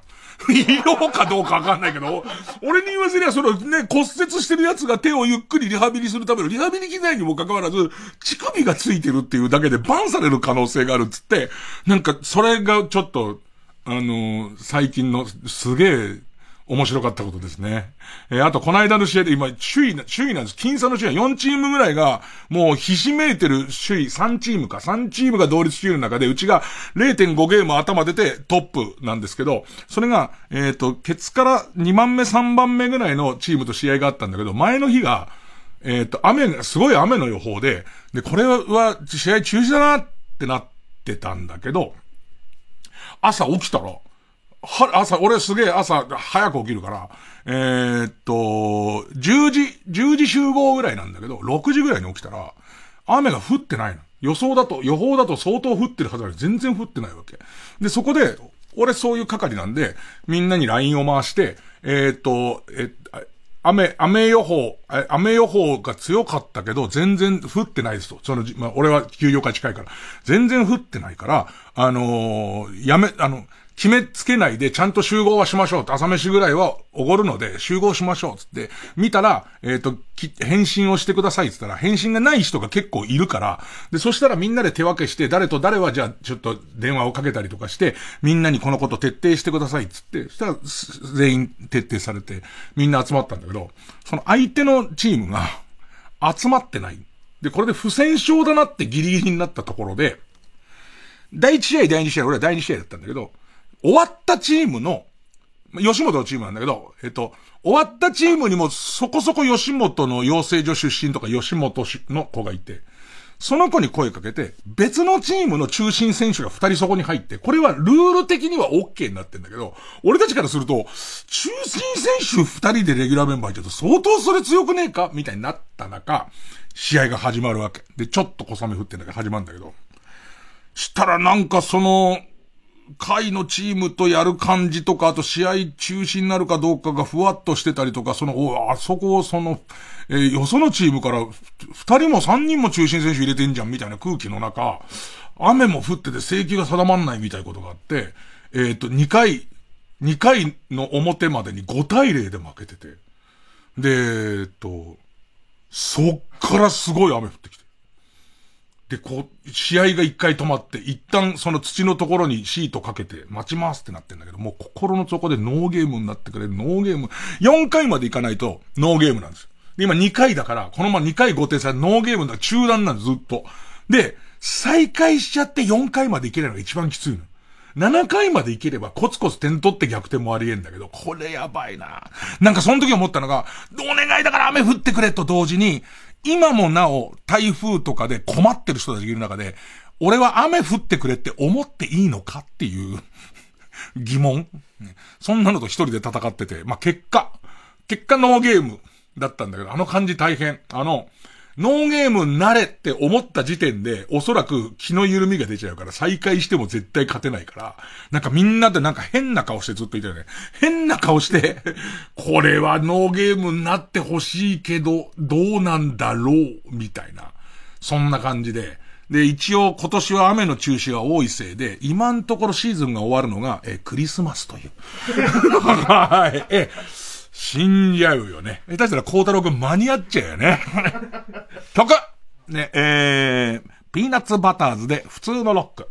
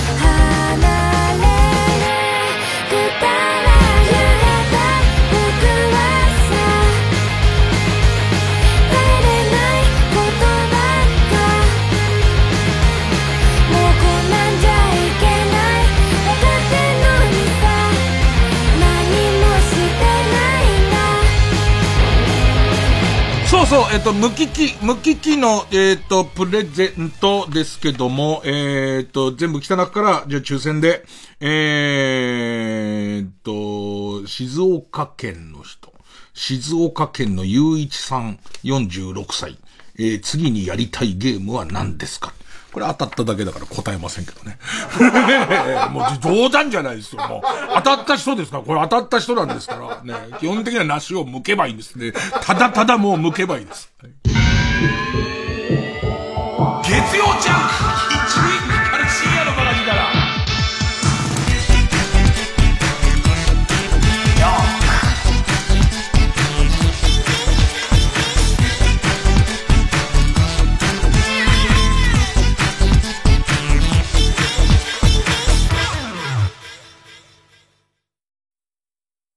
TBS ラジオジャンク。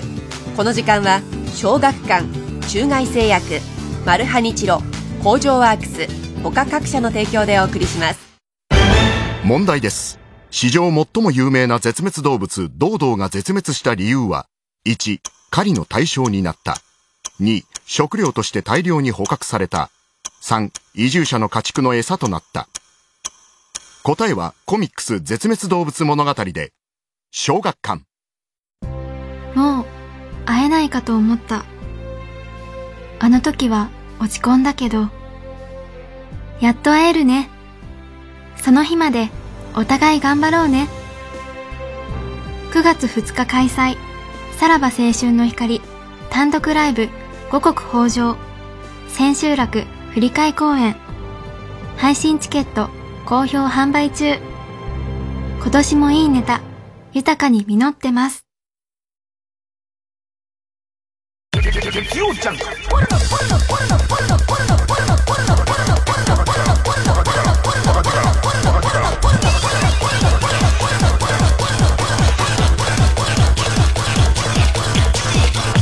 光る深夜のバカ力。新勝ち抜きカルタ合戦会。あいつの頭はゆええー番組オリジナルのカルタを作ろうという新勝ち抜きカルタ合戦会のコーナーです。えーこのコーナーは毎回2つのテーマのカルタが戦って生放送で番組を聞いている皆さんからのメール投票で勝敗を決めます。で、対戦するのは前の週に勝ち抜いてきたカルタと、現在、えーたくさんのテーマを同時に募集している予選ブロックの中で一番盛り上がっているチャレンジャーのカルタです。えー勝つごとにあ行、家行、作業と進んでいって負けると、その文字のまま予選ブロックに戻ります。で、和行を勝ち抜ければカルタは完成でゴールインです。同じ文字で3連敗するとテーマは勝滅になってしまいます。で、今週の対戦カードですが、まずは現在勝ち抜き中。えー以前放送していた朝の伊集院光とラジオと放送と三等加とでは採用できないほど自由かつ味わい深い真の自由律俳句を作ろうというテーマの伊集院光とバカ力と放送と三等加とあれとカルタ。えー今週は他行になります。で、対する予選ブロックから登場のカルタは、食べるならどっちカレー味のうんこバーサスうんこ味のカレーのような究極の選択を久しぶりに出し合おうというテーマの、帰ってきた究極の選択カルタ。ね、えー今週は他行のカルタになります。難しいなと思うのは、自由率は、本当は自由率って考えたら、えっ、と、立ちつてととか縛らない方がまあ自由なのに申し訳ないなっていうのが一個と、自由すぎて、すごい数来るのね。すごい数来るのに、まあ嬉しい悲鳴っちゃ嬉し嬉しい悲鳴で、まああんまり、あんまりこれがもう選びきれません、全部目通しめきれませんってなっちゃうんなら、まあさすがにどっかで制約は設けますけど、みたい状況で、あと帰ってきた究極の選択カルタは、ある意味これは、その、立ちつてとの縛り付けないともうただの日本放送で昔やってたコーナーやってるってなっちゃうから、まあそこにはテクニカルなもん欲しいなって。で、両方ともやっぱり感想を言言いたいカルタだから、ちょっと選ぶ数は減るかな、みたいな、まあいろんな事情はありますが。えー、まずはこちらから。伊集院光とバカ力と放送と三等家とあれとカルタ。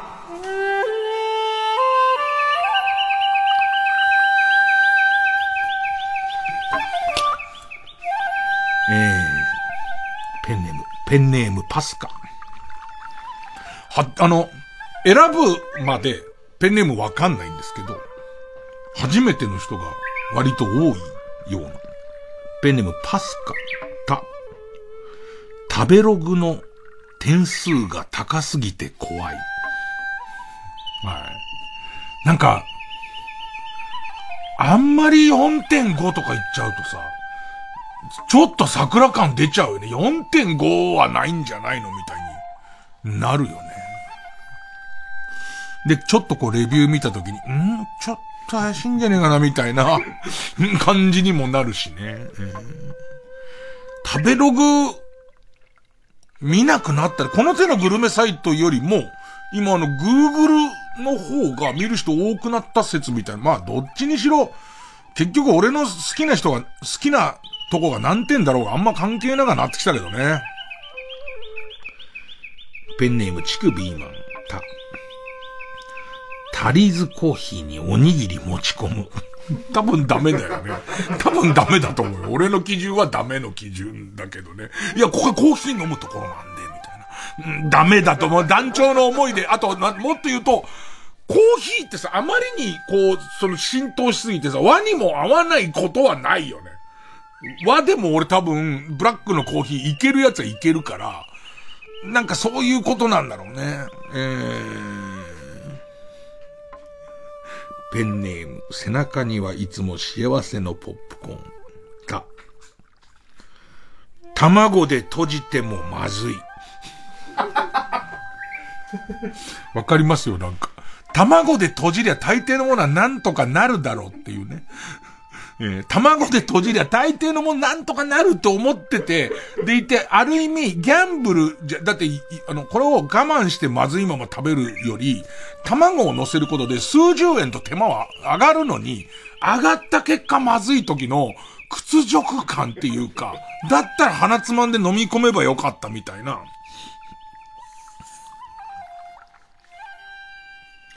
えー、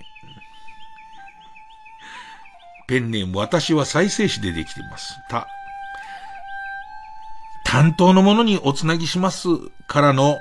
どうされましたか？これは、延々と話してんですよ、その、これこれこういう理由で、理由でオタクの製品がこうで買ったばかりでこうなってるんですよって言って。で言ってこう、そのコンセント入ってますかみたいなやつも入ってます。コンセントは入ってますし、なんなら電気、電気も止められてませんしね。はい。で、その、えっ、ー、と、全部言ってた。それでは担当のものに変わります。どうされました ?1 から、1からのパターンすごいありますね。えー、ペンネーム伊集院さんつけてください。えー、じゃあ、ガリレオ超楽しみ。僕は別に普通です。ドラマをそんな見ませんからね。ガリレオ超楽しみさんですね。た。タッチバック中、日本地図を見る。貼ってあんだろうな。貼ってあんだろうな。で、またそのタッチバックしてる場所が、ちょっと子供部屋の匂いがするじゃん、なんか。子供が少なくとも使う部屋だよね、日本地図貼ってあるところね。その感じで、あと、これどっちを見てるのを想像する。俺がもう必死の自分しか思いつかないから、女子が、女性が見てる感じ。日本地図。うわ、きついわー。きついわ。すげえ余裕あってる、その余裕あるさ、その、ヤリーチンの人たちはさ、た、タッチワーク中日本地図見る余裕あるのかなあ、あっちか行かないように。行かないように、ね、見てさ、これも絶対さ、こんなこと言うべきじゃないんだろうけどさ、あ、今ここで戦争が行われてるってところを見ることで、もうおちんちんがもう中折れしちゃうっていう、ね。あなんか行かないためにちょっと冷静になろうと思って考えたことが、ちょっと、と、あの、重すぎたっていう。あ、これ深いなタッチバック中、タッチバック中、日本地図見る。間違いなく朝の番組では使われなかったと思う。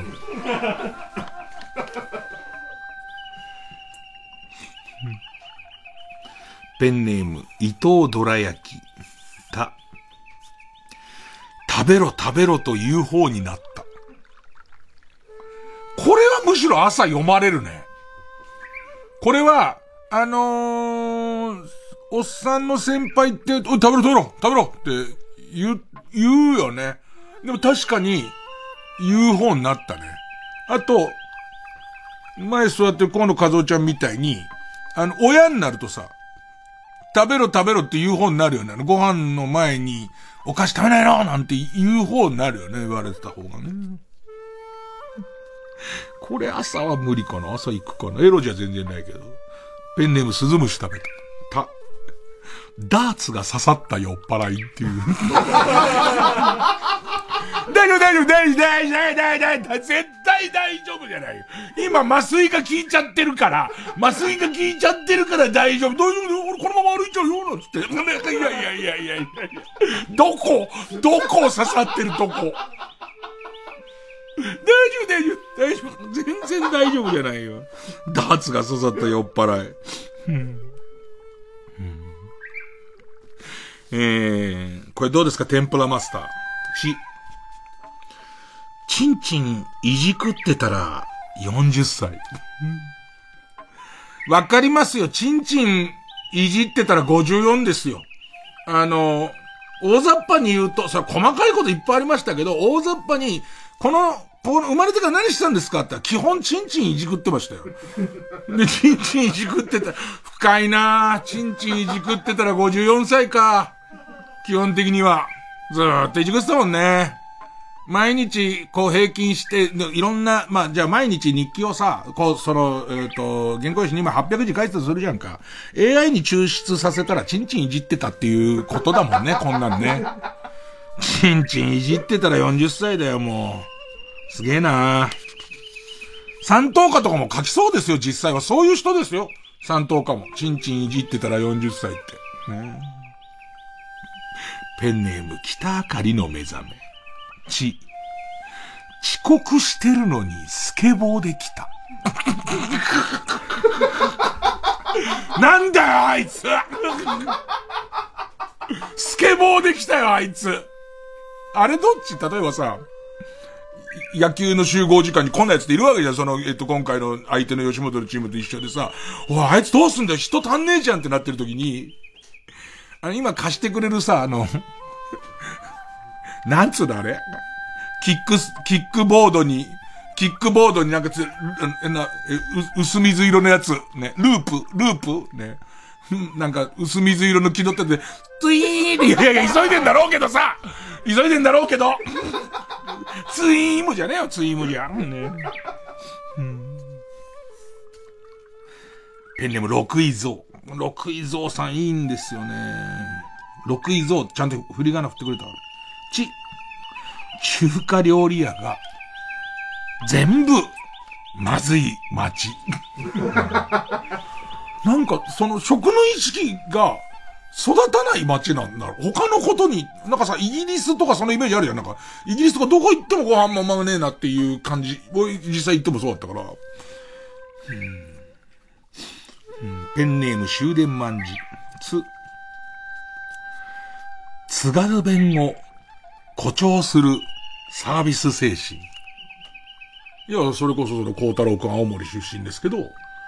なんかこう、そこいじられると、本来青森だって、青森の若者なんて別に津軽弁喋んないですよ。標準語ですよ。だけど、なんかそれ期待されてるんだったらっていうんで、角になまってみる感じとかなのかな。津軽弁を誇張するサービス精神。ペンネーム、チクビーマン、つ。漬物石コレクターの遺言。大変らしいよ。本当に。あのー、変なもの集められて、デイテ好き勝手して、死んでっていう、この漬物石とこの漬物の石は誰のとこ届けてくれなんて言われて、で、向こうでも、すげえいらねえ顔されて、向こうの奥様にも、すげえいらねえ顔されて、漬物石で重いし、偉いのは、これどう作るんだろうね。自由率で、この、何コレクターいっぱいいるわけですよ。世の中には、その、その、えっ、ー、と、えー、マッチ箱コレクターとか、箸置きコレクターとか、ね、そういう人いっぱいいるわけですよ。で、そういう人たちの遺言で困る人いっぱいいる中で、立ちつてとに合わせた上に漬物石出してきてるじゃん。漬物石コレクターの遺言は実行するのにめちゃ重いっていう、そこが入ってくるから、その漬物、縛ったがゆえに漬物石が出たんなら、それはそれですごいことなんだけど、相当なもんだね。ペンネーム。パビーラ、パビーラ。つ、拙い英語で、おっぱいは触れますか？と聞く。いいよね。あのー、アンニャ翻訳機みたいな今でいっぱい出てるんじゃないですね。おっぱいは？おっぱいは触れますかだって。で、スリランカ語だって。で、不安だよね。あの、俺何が不安つっても、あの、画面内バージョンのやつは、本当にそう訳せてるっていう、ね、その、こっち側からしてみたら、もう必死の思いで、金やるワンダコで、おっぱいは触れますかって聞いて、向こうの人がニコって笑って、俺のおっぱいをギュー間違って訳されている。拙い英語でおっぱいは触れますか？と聞く。ペンネーム。メガネ玉手箱。で、転売ヤーが語る資本主義論。言いそうだな。なんか需要と供給となんかそういう話すげえ言いそうだな。なんか途中からもうめんどく、めんどくせえな。めんどくせえって、もう。じゃあもう胸張ってしなよ。って。ねえ。うんえー、ペンネームブラックドラゴンズ。で、手頃な石だ。これを、どう、どう取るかなのいや、なんかその手頃な石だが、ちょっとさっきの漬物石に引っ張られちゃうと、違う方向行くんだけど、なんかね、落語の死神やってる時に、その手頃な石があって、枝ぶりの息があるから首吊ろうっていうくだりが出てくるね。そこの手頃な、踏み台として手頃な石だとか、あとあいつ石でぶん殴ってやろうかなっていう時の手頃な石だっていうのと、そんなブラックなことじゃなくて、普通に川であの平たい石がペンペンペンって行くのやるときに、いい石あるじゃん。手頃の石だっていうのもあって、多分、俺の心が病んでるから、その C の方向に少し引っ張られてる気がする。手頃な石だ。ペンネーム、終電万事。と、豆腐もきちんと買えない俺。まあまあわかりますよ。もう本当にね、えー、今や僕の性能っていうか、性能、能力自体はね、ペットボトルのゴミを少し小さくするっていう容積を減らすっていう能力しか僕はないですから。いや、この間も、その、えー冷凍チャーハンチンして熱々のところに卵を真ん中に割ろうと思って、で、卵を持ちながら、冷凍チャーハン片手に持って、熱くて落としそうになって、ギュッて持ったら、卵の方をパキッつって、逆の手で、仮面ライダーかっつって、ね、改造人間の悲しみかっつって、でいて、かといってさ、これのまま、なんとの、えっ、と、レモンを絞るみたいに、その、粉々の上手に片手で、熱々のその、えーチャーハンの上のとこにボタボタこう垂れてって。でも、2、3かけ入ってるわけよ、その殻が。で、食ってる時のジャリっていう感じとかの、卵も割れないのかっていう、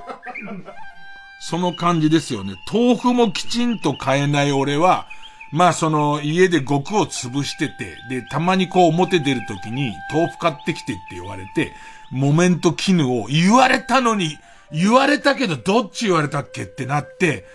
き、絹と思ったら、これ絹、で、それもさ、俺の経験から言うとさ、たまにそんなことやってくれたから親もそんなに嫌なこと言わないんだけどさ、あれ、やっぱり絹にしたの？なんて言われたときに、豆腐もきちんと買えない俺っていう。ペンネームムーネンと、どうしようもない私がしこっている。これはちょっと勉強した人なんですよ。僕三等価大好きですから、三等価の、えー、どうしも、どうしようもない私が歩いているっていう、あ、すげえなっていう、その第三者視点で、なんのどうしようもない私を、まあ三等価は流浪の旅をすごいする人なので、それがこう、どうしようもない私が歩いているの凄さですけど、どうしようもない私がしこっているもすごいわかるんですよね。なんでしょうね。あの、賢者タイムが早めに来ちゃった時の感じだよね。わ、こう、第三者目線で、どうしようもない私がしこっている。すげえよくない？なんだろう、遠藤康子さんに読んでほしいとは思わないけど、朝の番組は遠藤康子さんっていう本当に名アナウンサーがやってくれてて、すごいちょうどよかったんだけど、これは、男だよね。平泉聖かな 平泉聖さんにゆっくり読んでほしい。でも、平泉聖さんになると、ちょっと老いが出ちゃうじゃん。老いが出てほしくないんだよね。どうしようも、下手したらつぶやき素人がうまいかもしんないね。どうしようもない私がしこっている。ペンネーム虹色ろうそく。と、東京のことを、こっちと呼ぶようになったね。ああ、なるほど、こっちでは、っていう。ね、青森県出身の孝太郎くんが、いつの間にか、こっちが東京ってな、なんかすごいね。これは朝でも読まれる。うん。これは遠藤さんにも読んでくれって言える。どうしようもない私がしこっているは遠藤さんに読んでくれっていうのが申し訳ない。ね。うん、えー、六位像。と、とっくに止んだ雨の話をしているおっぱぶ城。ね。そうなんですよ。自分がギリ働いている5時ぐらいから店始まって、えっ、ー、と、11時におっぱぶ行って、で、雨が降ってたのは7時ぐらいまでなんだけど、まだ雨の話、おっぱぶ城がしてる感じだよね。で、ここ、おっぱぶ、おっぱぶ城としたところも何かいいでしょ。もう最後連続の6位増産で締めたいんですけど。なんかわかりません。そのじ、実際思うんですけど、ロックイゾーさんはたくさん書いてくれる中でこれだけ選ばれてる。結構打率も僕は高いと思うんですけど、あのー、全部取っといた方がいい、いいです。俺程度が選ぶ、選ばないっていうことよりも、なんか俺自体はね、ラジオってものあり方がどんどん変わってって、SNS ができたことで、自分がラジオで採用されなかったネタを自分の SNS で書くっていうことは、自由だとは思うけれども、俺の思ってるラジオとは全然違う。俺の思ってるラジオはそこは悪いけど、俺の価値観にかけてくれよって思う。ね。だけど、えっと、もしこの人が、後に、その、自由率、えー、廃人として、えっ、と、何かを出版するっていうなら、それはまた別の話っていう、何の差かわかんないけど、すごい思うんだけど、最後と、時が止まったようなアダルトコーナーだ。すごくいいよね。時が止まったようなアダルトコーナーだっていう。春名舞とかいるよね。なんで河野と俺だけいるね？いるねっていうすごい巨乳だけど動画の女の子いたよな、春名舞ちゃん。え例えば春名舞ちゃんの似てる名前の女の子も出るぐらい、割と、その、時が止まったようなアダルトコーナーだっ。それもこう地元に行ってさ、今やさ、アダルトビデオとかもレンタルもほとんどないしさ、レンタル、えー、ビデオ屋もなんか少ないじゃんか。でも、まあ、下手したら、こ、ど、どこまで桃太郎があるのかわかんないけど、そういうとこに入った時の、時が止まったようなアダルトコーナーだ。でさ、そこで借りちゃうじゃん、自分の。中学生ぐらいの時のやつ借りちゃうじゃん。高校生ぐらいのやつ借りちゃうじゃん。でいて、えっ、ー、と、ボックス入っちゃうじゃん。ボックス入ってしばらく見た後に、ボックス出るのふと怖くなるっていう。え、中学だったらどうしようっていう感じとか。なんかアダルトビデオってさ、深いんだよ。俺の中ですごい密着してて、まあ、性別にもよると思うんですけど、全く見ない人からすると、もういらないものだと思う。いらなかったりすると思うんですけど、まあ、友達でアダルトビデオ一回も見たことないっていう人、え、な、な、な、ど、え、マジで？っていう、俺の中で男子の友達特にディズニーランド行ったことないやつよりもアダルトビデオ見たことないやつの方が少ないと思うんだよね。両方少ないけど。そうするとこの時が止まったようなアダルトコーナーだって。いいね。とてもいいです。さあ、えー、対するはまだ前半、前半じゃねえか。こっちも長いよ。対するはこちら。えー、帰ってきた究極の選択カルタ。なあなあなあなあ、一体俺らどっち？キャンバスマッチャバリバリのぼっち。ペンネーム、豆腐小僧。タランチュラ、バーサス、加藤サリ。共同生活をしたくないのはどっち？でもケースに入れとけば別に大丈夫でしょう、あっちは。ねえ、ケースに入れるわけにもいかないしね。えーしたくないのはどっちって言われちゃうとね、タランチュラはもう怖いけどね。でもか、専用のの飼い方があるし、ね。タランチュラにどんどん寄ってんじゃん。タランチュラ大丈夫の方にすげえ寄ってるじゃねペンネームピストルチョコ。た、誕生日に呼びたくないのはどっち？足が臭い人。バーサス。レンタルのウォーターサーバーをプレゼントしてくれる人。ねえ。いや、でもお高いもんですよ。お高いもんですけどね。あの、替えのボトルがどういう契約になってるかだけ教えていただきたいんですけど、でもレンタルだもんね。レンタルだから一緒、うわペンネーム、左、左哲郎。抱ける。おわ、痛々しい。母親が踊る K-POP のダンス動画についていたら嫌なコメントはどっち？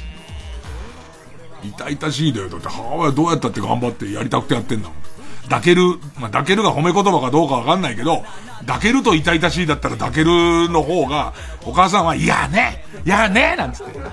カズちゃん、いやね抱けるなんて。まあ、お母さんは早くに亡くなりましたけど。ねえっと。うん。ペンネームどうにもならんよ。た、たらこ、たらこ、えー、たらこたらこたらこ。バーサス。トラトラトラトラトラトラ。親父の告別式の BGM として流すからどっちトラ、トラトラ、トラの方が、まあ、なんか、好きなの、好きだとかあんだろうって思うのは、トラトラトラの方じゃない？タラコが好きだったからタラコをかけてるはちょっと言い訳しづらいじゃん。でもトラトラトラの方は何かがあって、あれスピードマックス？マックスが好きだったっていうね。うん。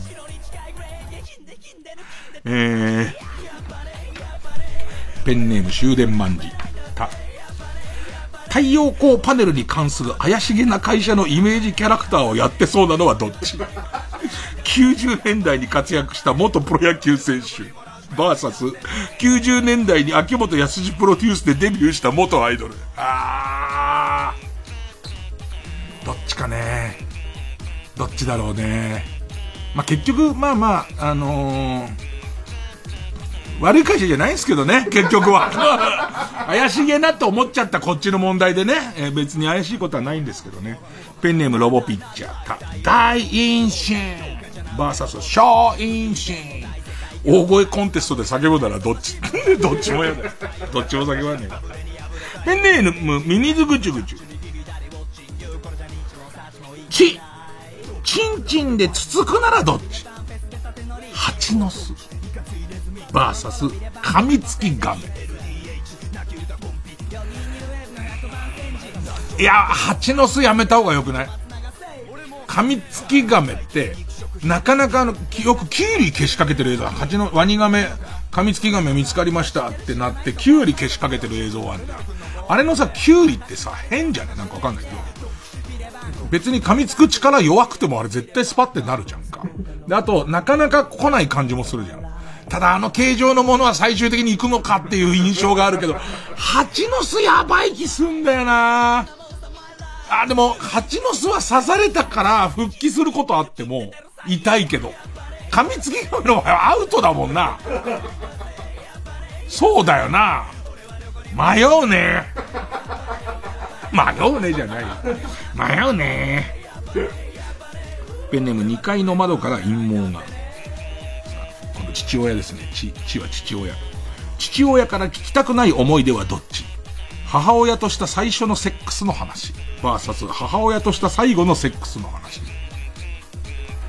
うん。だこれが54なのよ。多分18でそれ聞いてる人もいっぱいいるのはすごいありがたいけど、18位の感覚は、うわどっちも嫌だってなりそうなんだけど、俺どっちも割と大丈夫だ。ねんねって言っちゃうな、なんか。愛もしねえけど。愛もしないのに。おっと、河野くんは、両者いらっしゃいませんけど。ね。ああ、こういうの編み出してくるやつ天才だな。エースコイン食べのすけ。エースコイン食べのすけ。ち。乳首に食いつかせるならどっち？電球なぎ。バーサス、毒、ムサカ直政。毒、毒あんのえー、電球なぎとムサカ直政の対戦じゃないの？毒あんの？毒ムサカ、毒ムサカは無理で、ムサカ直政さんと電球なぎだったら、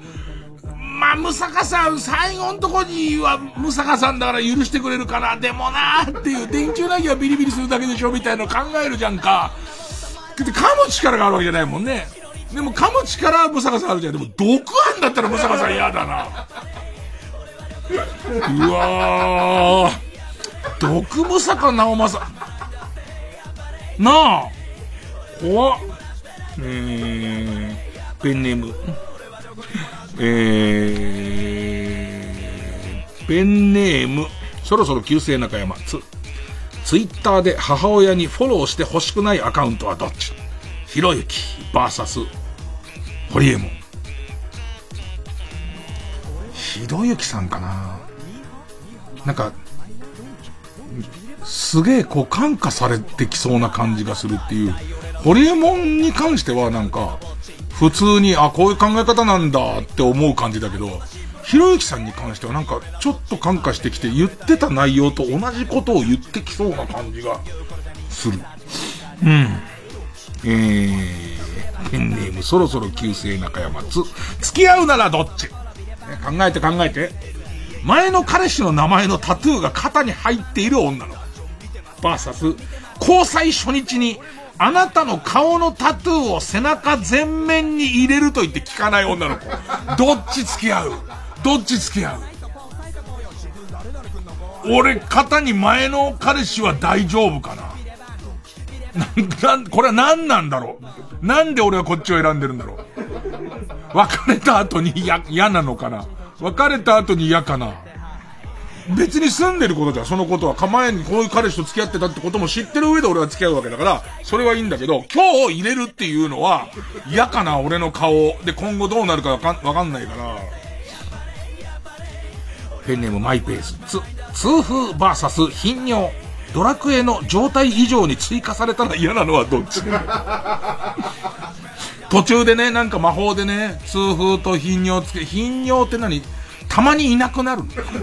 ね、たまにごめんなさいごめんなさいって言って、戦ってんのにパーティーで戦ってすいませんなんつって。で、馬車の影行って戻ってくるとすごいスッキリしてる痛風はもうなった人に言わせれば相当なもんらしいからね。えー、ペンネーム闇の呪物。つまみ枝豆。バーサス、ビートたけし。目の前でビートたけしの悪口を言うならどっち？たけしさん大丈夫そうだよね。たけしさん全然それはもうふざけ、ふざけんなってだ結局ふざけんなって言った時に、あの、二人いてどっちか選ぶんだとすると、結局つまみさんに殴られるのは一緒。枝豆さんにぶん飛ばされるのは一緒。ぶっ飛ばされる罪はまだいいですけど。ペンネームひめるてや。つ、つつかれるならどっち？キツツキに乳首。鳩にチンチン。絶対キツツキだよ。鳩ってすごいなんか病気持ってそうじゃん。あんまキツツキも森の 何か持ってんのかもしれないけど、鳩に祈祷はダメだって。多分ツンツンツンってやられた時にもうなんかわかんないけど、毒が映ってる感じするもんね。えー、ペンネーム極東ベイクライトって転校初日の自己紹介で言うならどっち？俺、お前らみたいなガキとつるむ気全くないんだよ。バーサス、みんな、よろしくニリングス。初日に、様子もわからないままうーん、ペンネームキリングガンスと、ドドスコスコスコラブ注入、バーサス、パンケーキ食べたい。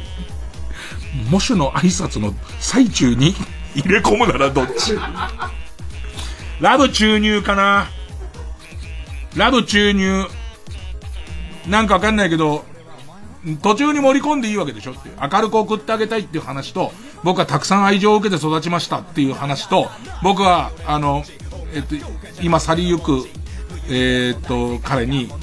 えー、ラブを注入したいですって言うかな。パンケーキ食べたいはちょっと入れづらいんだよな、なんかな。えー、ペンネーム、生地、生地に間でシーマ。最後かな。と、ドンキホーテの店内、ペンギンのマスコットに、乳首を開発されている、梅沢富美男を見かけたとき、握手を求めるならどっち？梅沢富美男。おわ、ペンギン。ドンペンくん ドンペン君のあの、ヒレの先みたいでパタパタパタパタパタと、おおおおおおおおおおつってる。どっちに握手求めるかですよ。いいの作ってくんな、やっぱ。相当だね。さあ、これは投票難しい。だってなんか、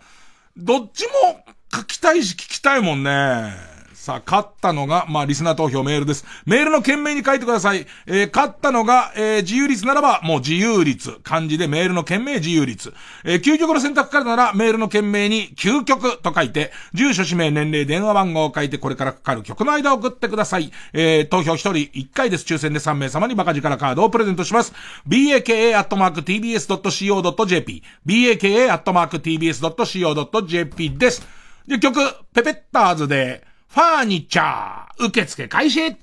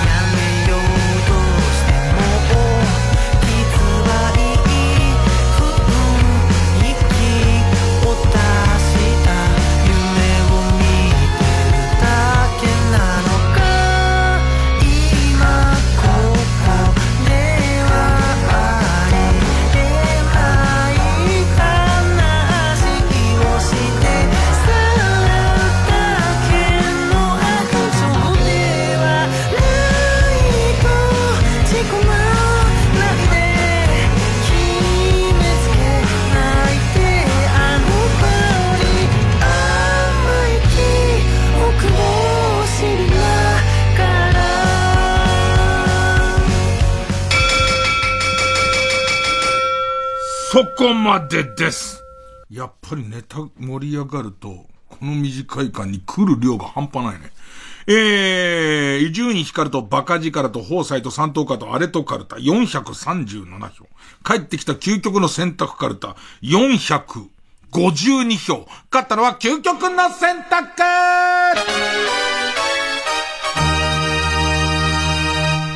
すげえな本当は三等家とはコーナー独立させたいけどね、ちょっと、まあ、いろいろ考えますよ。かなりこう、えっと、カルタも少なくなってはきたので、えー、ということで、えー、帰ってきた究極の選択カルタがな行に進みます。でいて、えっ、ー、と、自由率三等化とあれとは他行の募集になります。さあ、ここ、今ノリに乗ってるところに、えチャレンジするのはこちら。ベジタボーカルタ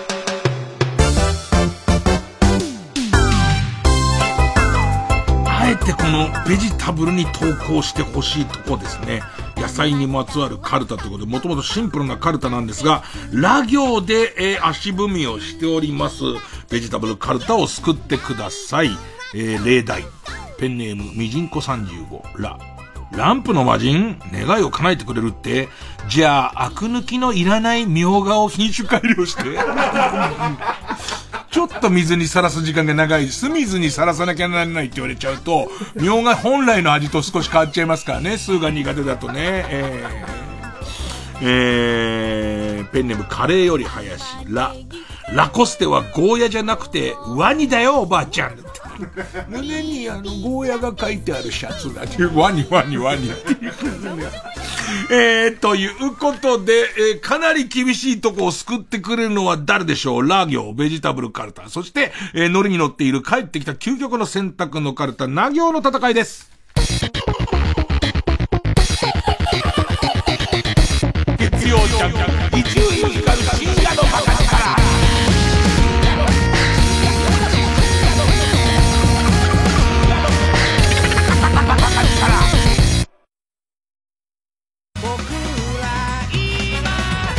藤巻亮太がオーガナイズする野外音楽フェス今年も開催決定。出演は奥田民生岸谷香織竹原ピストル真心ブラザーズサリュー小山田宗平 and more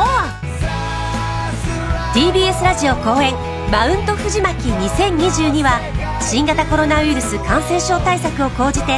10月1日土曜日2日日曜日山梨県山中湖交流プラザキララで開催。チケット情報など詳しくは TBS ラジオホームページのイベント情報またはサンライズプロモーション東京0570-003337 0570-003337まで。藤巻亮太です。富士山を望む山中湖畔の会場で皆さんと音楽で一つになれる瞬間が今から楽しみです。ぜひ会場でお会いしましょう。ここでダーキーの Always をお聴きください。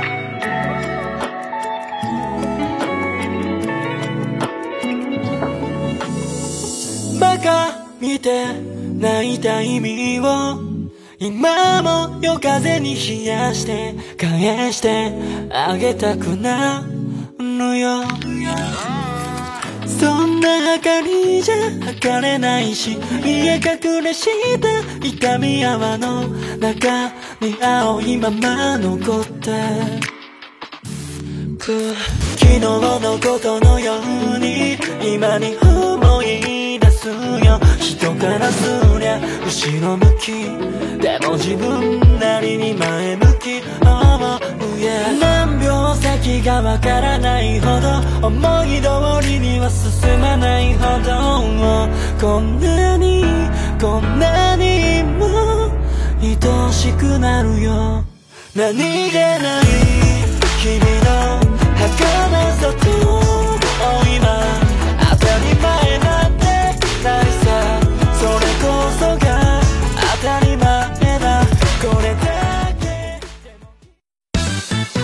真空ジェシカのガクです。益子拓郎です。ああ違います。U 字工事のボケの人じゃないから。川北ね。ああそっか、えー、9月23日金曜日に真空ジェシカのラジオ父ちゃんの番組イベントを行います。何？タイトルは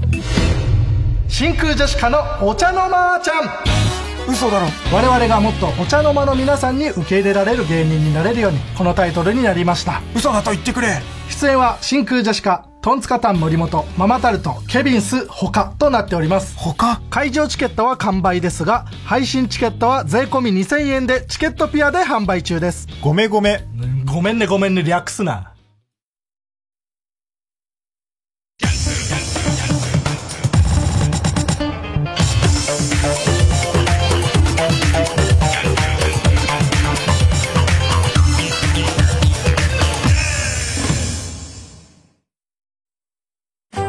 王様のブランチ、ラビットやバナナマンのせっかくグルメなど TBS の人気番組で紹介され反響を呼んでいるグルメやスイーツが期間限定で八木橋百貨店に大集結。TBS ラジオ公演オール TBS おめざ感謝祭 in 熊谷。9月14日水曜日から19日月曜日まで埼玉県熊谷市の八木橋百貨店で開催。八木橋百貨店では新型コロナウイルス感染防止対策に努めています。ご来場の際はマスクの着用をお願いします。オール TBS おめざ感謝祭 in 熊谷。詳しくは TBS ラジオホームページのイベント情報をご覧ください。TBS ラジオ905954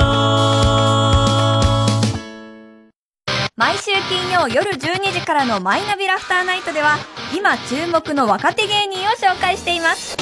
ピカチュウの目覚まし時計がチリリリリリリリリリなん芸人とリスナーこそ東大に行けマイナビラフターナイトは毎週金曜夜12時から。TBS ラジオジャンク。この時間は小学館中外製薬マルハニチロ工場ワークス他各社の提供でお送りしました。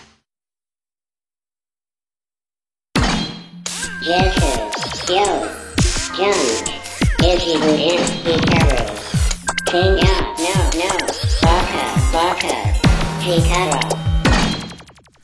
さあ、エンディング。時間がある限り小耳にねじ込んどきましょうかね。えー、みんながネット等で見つけた最新のニュースを送ってくれているんですが、これ、俺も、ちょっとネットニュースで見たけど、ペンネームベニアうんこさん。中国でピクシブ、ピクシブってまあ日本のサイトで、えっと、自分の描いた絵とかを投稿できるね、えっと、ピクシブの画像データをすべて転載した V ピクシブというサイトが制作されました。もう丸パクリ、丸、丸コピーっていう、丸コピーでその、あの、見てるみんな。このピクシブの偽サイトを潰すために、で、これね、えっと、細かくすると言うと、えっと、ピクシブで、ピクシブのこう説明、自分の絵とか自分の絵師としてる説明のところに、天安門事件、天安門事件に関しての記載をすると、それ中国のサイトなんで、それが自動的に国内でバンされるっていう、で、いて、天安門事件の表記はこうで、こういう書き方をすると、要するに中国のサイトには自動的に表示されませんっていうのを、ピクシブのユーザーたちが考えて、で、書いて広めて、で、自分はその無断で転載されるのは嫌だっていう人たちは、それを入れることで、えっと、その、えー、えっと、V ピクシブにどんどんこう表示されなくなってくる。で、最終的にこのベニアうんこさんによると、えー、中国当局の検、検閲にいっぱい引っかかって、えー、このサイトバンされてるっていう話まで。俺はバンされてるまでは知らなかったんだけど、どうもそんな話が出てんですけど、なんか俺はそれを見て思った時は、なんか悪霊にお札貼る感じっていう、あの、すごいこう、村に来て人を楽しくやってるのに人をさらっていく鬼がいると。で、それに対してこのお札を貼り付けておくと来なくなるよみたいな、現代のおとぎ話みたいな感じを、なんか受けたけどね、あ、そんな、でも、かん、頭の、頭のいいというか、まあ、人がいるね。えー、それから続報系、北あかりの目覚め。去年も小耳にねじ込めで取り上げられたレース中にドーナツを一つ食べるとタイムがマイナス5分される自転車レース、ツールドドーナツが今年もアメリカで開催されたと、されたそうです。確か前回はすげえ早かったやつよりもすげえドーナツ食ったやつが勝つっていうやつだったんですけどね。で、今年の優勝者は55キロを2時間33分で走破し、えー、まあまあ早いですね。ドーナツを34個食べ、記録マイナス16分。もう、分の単位がおかしな使われ方になってるから、すげえドーナツ食って早い人なんだね。えー、ということで、部屋をぐるぐる回しながら、えー、今日のとこは寝ますわ。えー、来週。